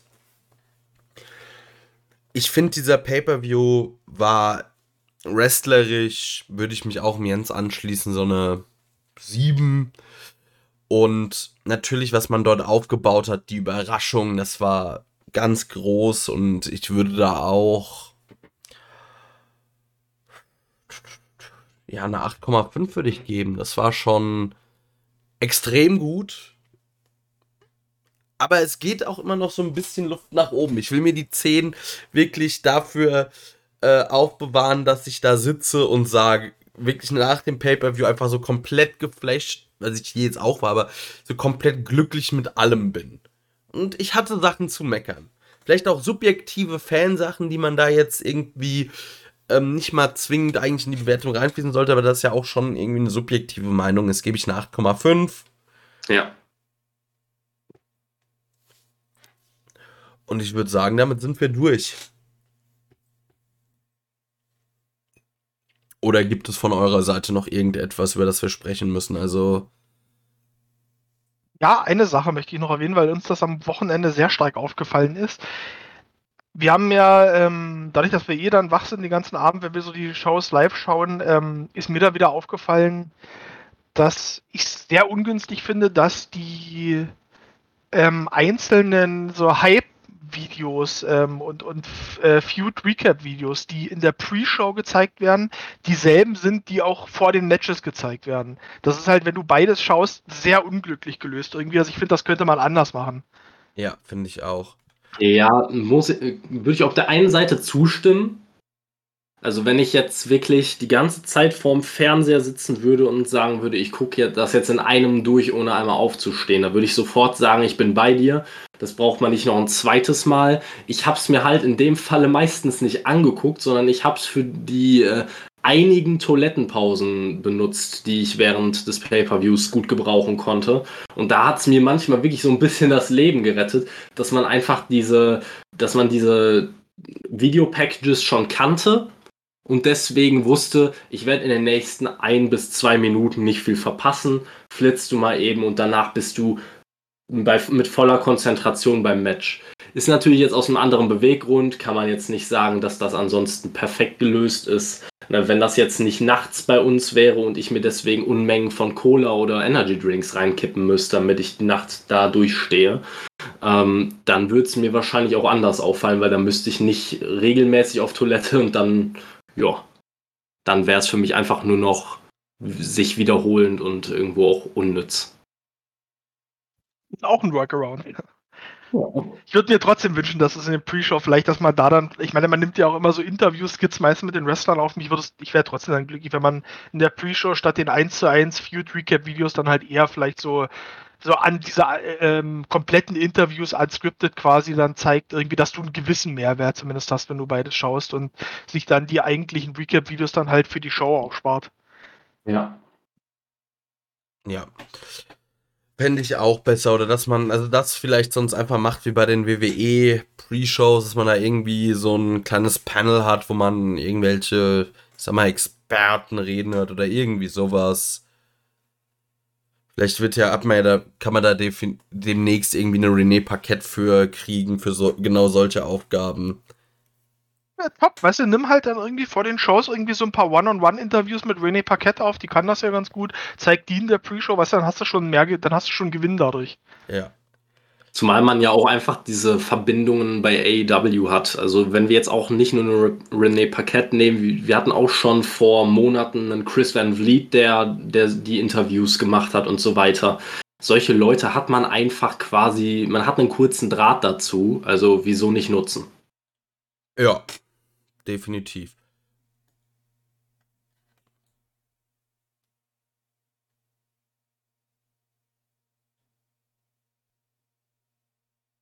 Damit bin ich durch. Ich habe nichts mehr. Ich bin leer. Ich auch. Auch nichts mehr. Dann in diesem Sinne, liebe Zuhörer, danke fürs bis hierhin hören. Äh, ich hoffe, für euch war es äh, oder wird das war das Hören so kurzweilig wie für uns das Aufnehmen. Und in diesem Sinne überlasse ich äh, meinen beiden Podcast-Partnern da die Abschlussworte und verabschiede mich. Ich setze ja. mal an, weil ich, glaube ich, den letzten Pay-Per-View beendet habe. Deswegen oh. drängel ich mich jetzt mal kurz vor Kevin, damit der die Verabschiedung machen kann. Ähm, danke, dass ich wieder dabei sein durfte. War wieder, ist mal sehr, sehr schön, dann ähm, kurz diese, äh, das heißt kurz, ist übertrieben gesagt, aber diese AEW Pay-Per-Views dann nochmal Revue passieren zu lassen. Ähm, hat mir Spaß gemacht. Äh, wie immer gilt, schreibt äh, Feedback, sagt uns, was, wir, was ihr davon haltet und ähm, damit nochmal vielen Dank, dass ich dabei sein durfte und äh, ich gebe weiter an Kevin zur Verabschiedung. Ja, also ich kann mich da auch nur nochmal bei Jens bedanken. Es ist immer wieder gut, ihn dabei zu haben. Auch nochmal eine dritte Stimme dabei, weil wir uns ja auch meistens, äh, was die, was so die einzelnen Meinungen zu den einzelnen Matches und den Segmenten angehen, angeht, da, da sind wir eigentlich ja nie alle drei einer Meinung, sondern irgendwas ist immer unterschiedlich und es ist immer gut, möglichst viele unterschiedliche Sichtweisen darauf zu haben. So hat jeder quasi äh, von den Zuhörern ein bisschen was, worin er sich vielleicht bestätigt fühlt oder irgendwas, woran man sich aufhängen kann. Äh, deswegen immer wieder gut, dass du dabei bist. Äh, ansonsten bedanke ich mich auch bei allen Leuten, die bis hierhin zugehört haben. Ähm, ich kann es nur, ich kann's nur noch nur noch mal sagen, also ich glaube, ich spreche für alle, wenn ich sage, dass das hier gerade eine unfassbar geile Zeit ist, um ein Wrestling-Fan zu sein. Man kann sich jede Woche auf neue Sachen freuen, auf äh, Überraschungen, die über, young, über lange Jahre nicht da gewesen sind, nicht möglich gewesen sind. Sie sind möglich. So viele Dream Matches sind möglich. So viele Sachen können über die nächsten Wochen und Monate entstehen. Und ja, ich würde einfach sagen, genießt jetzt nochmal so ein bisschen den Rückblick hier, den wir geliefert haben auf diesen geilen Pay-per-View und ähm, ja, ich wünsche euch generell eine geile Wrestling-Woche und auch eine schöne Zeit bis zur nächsten Pay-per-View-Review. Wir sehen uns dann zur nächsten äh, regulären Ausgabe, wo wir dann wieder über ja das ja sagen wir mal Tagesgeschäft bei AEW sprechen. Ähm, und ansonsten, wie gesagt, lasst eure Meinungen gerne da. Wenn ihr irgendwas anders seht als wir, ähm, ihr könnt auch gerne einzelne Leute von uns beleidigen. Das habt ihr bei mir schon fleißig angefangen. Das könnt ihr auch gerne bei anderen weitermachen. In dem Sinne, wir sehen uns. Oder besser gesagt, wir hören uns. Ne? Das merkt ihr selber. Ne? ne? Ciao. Tschö.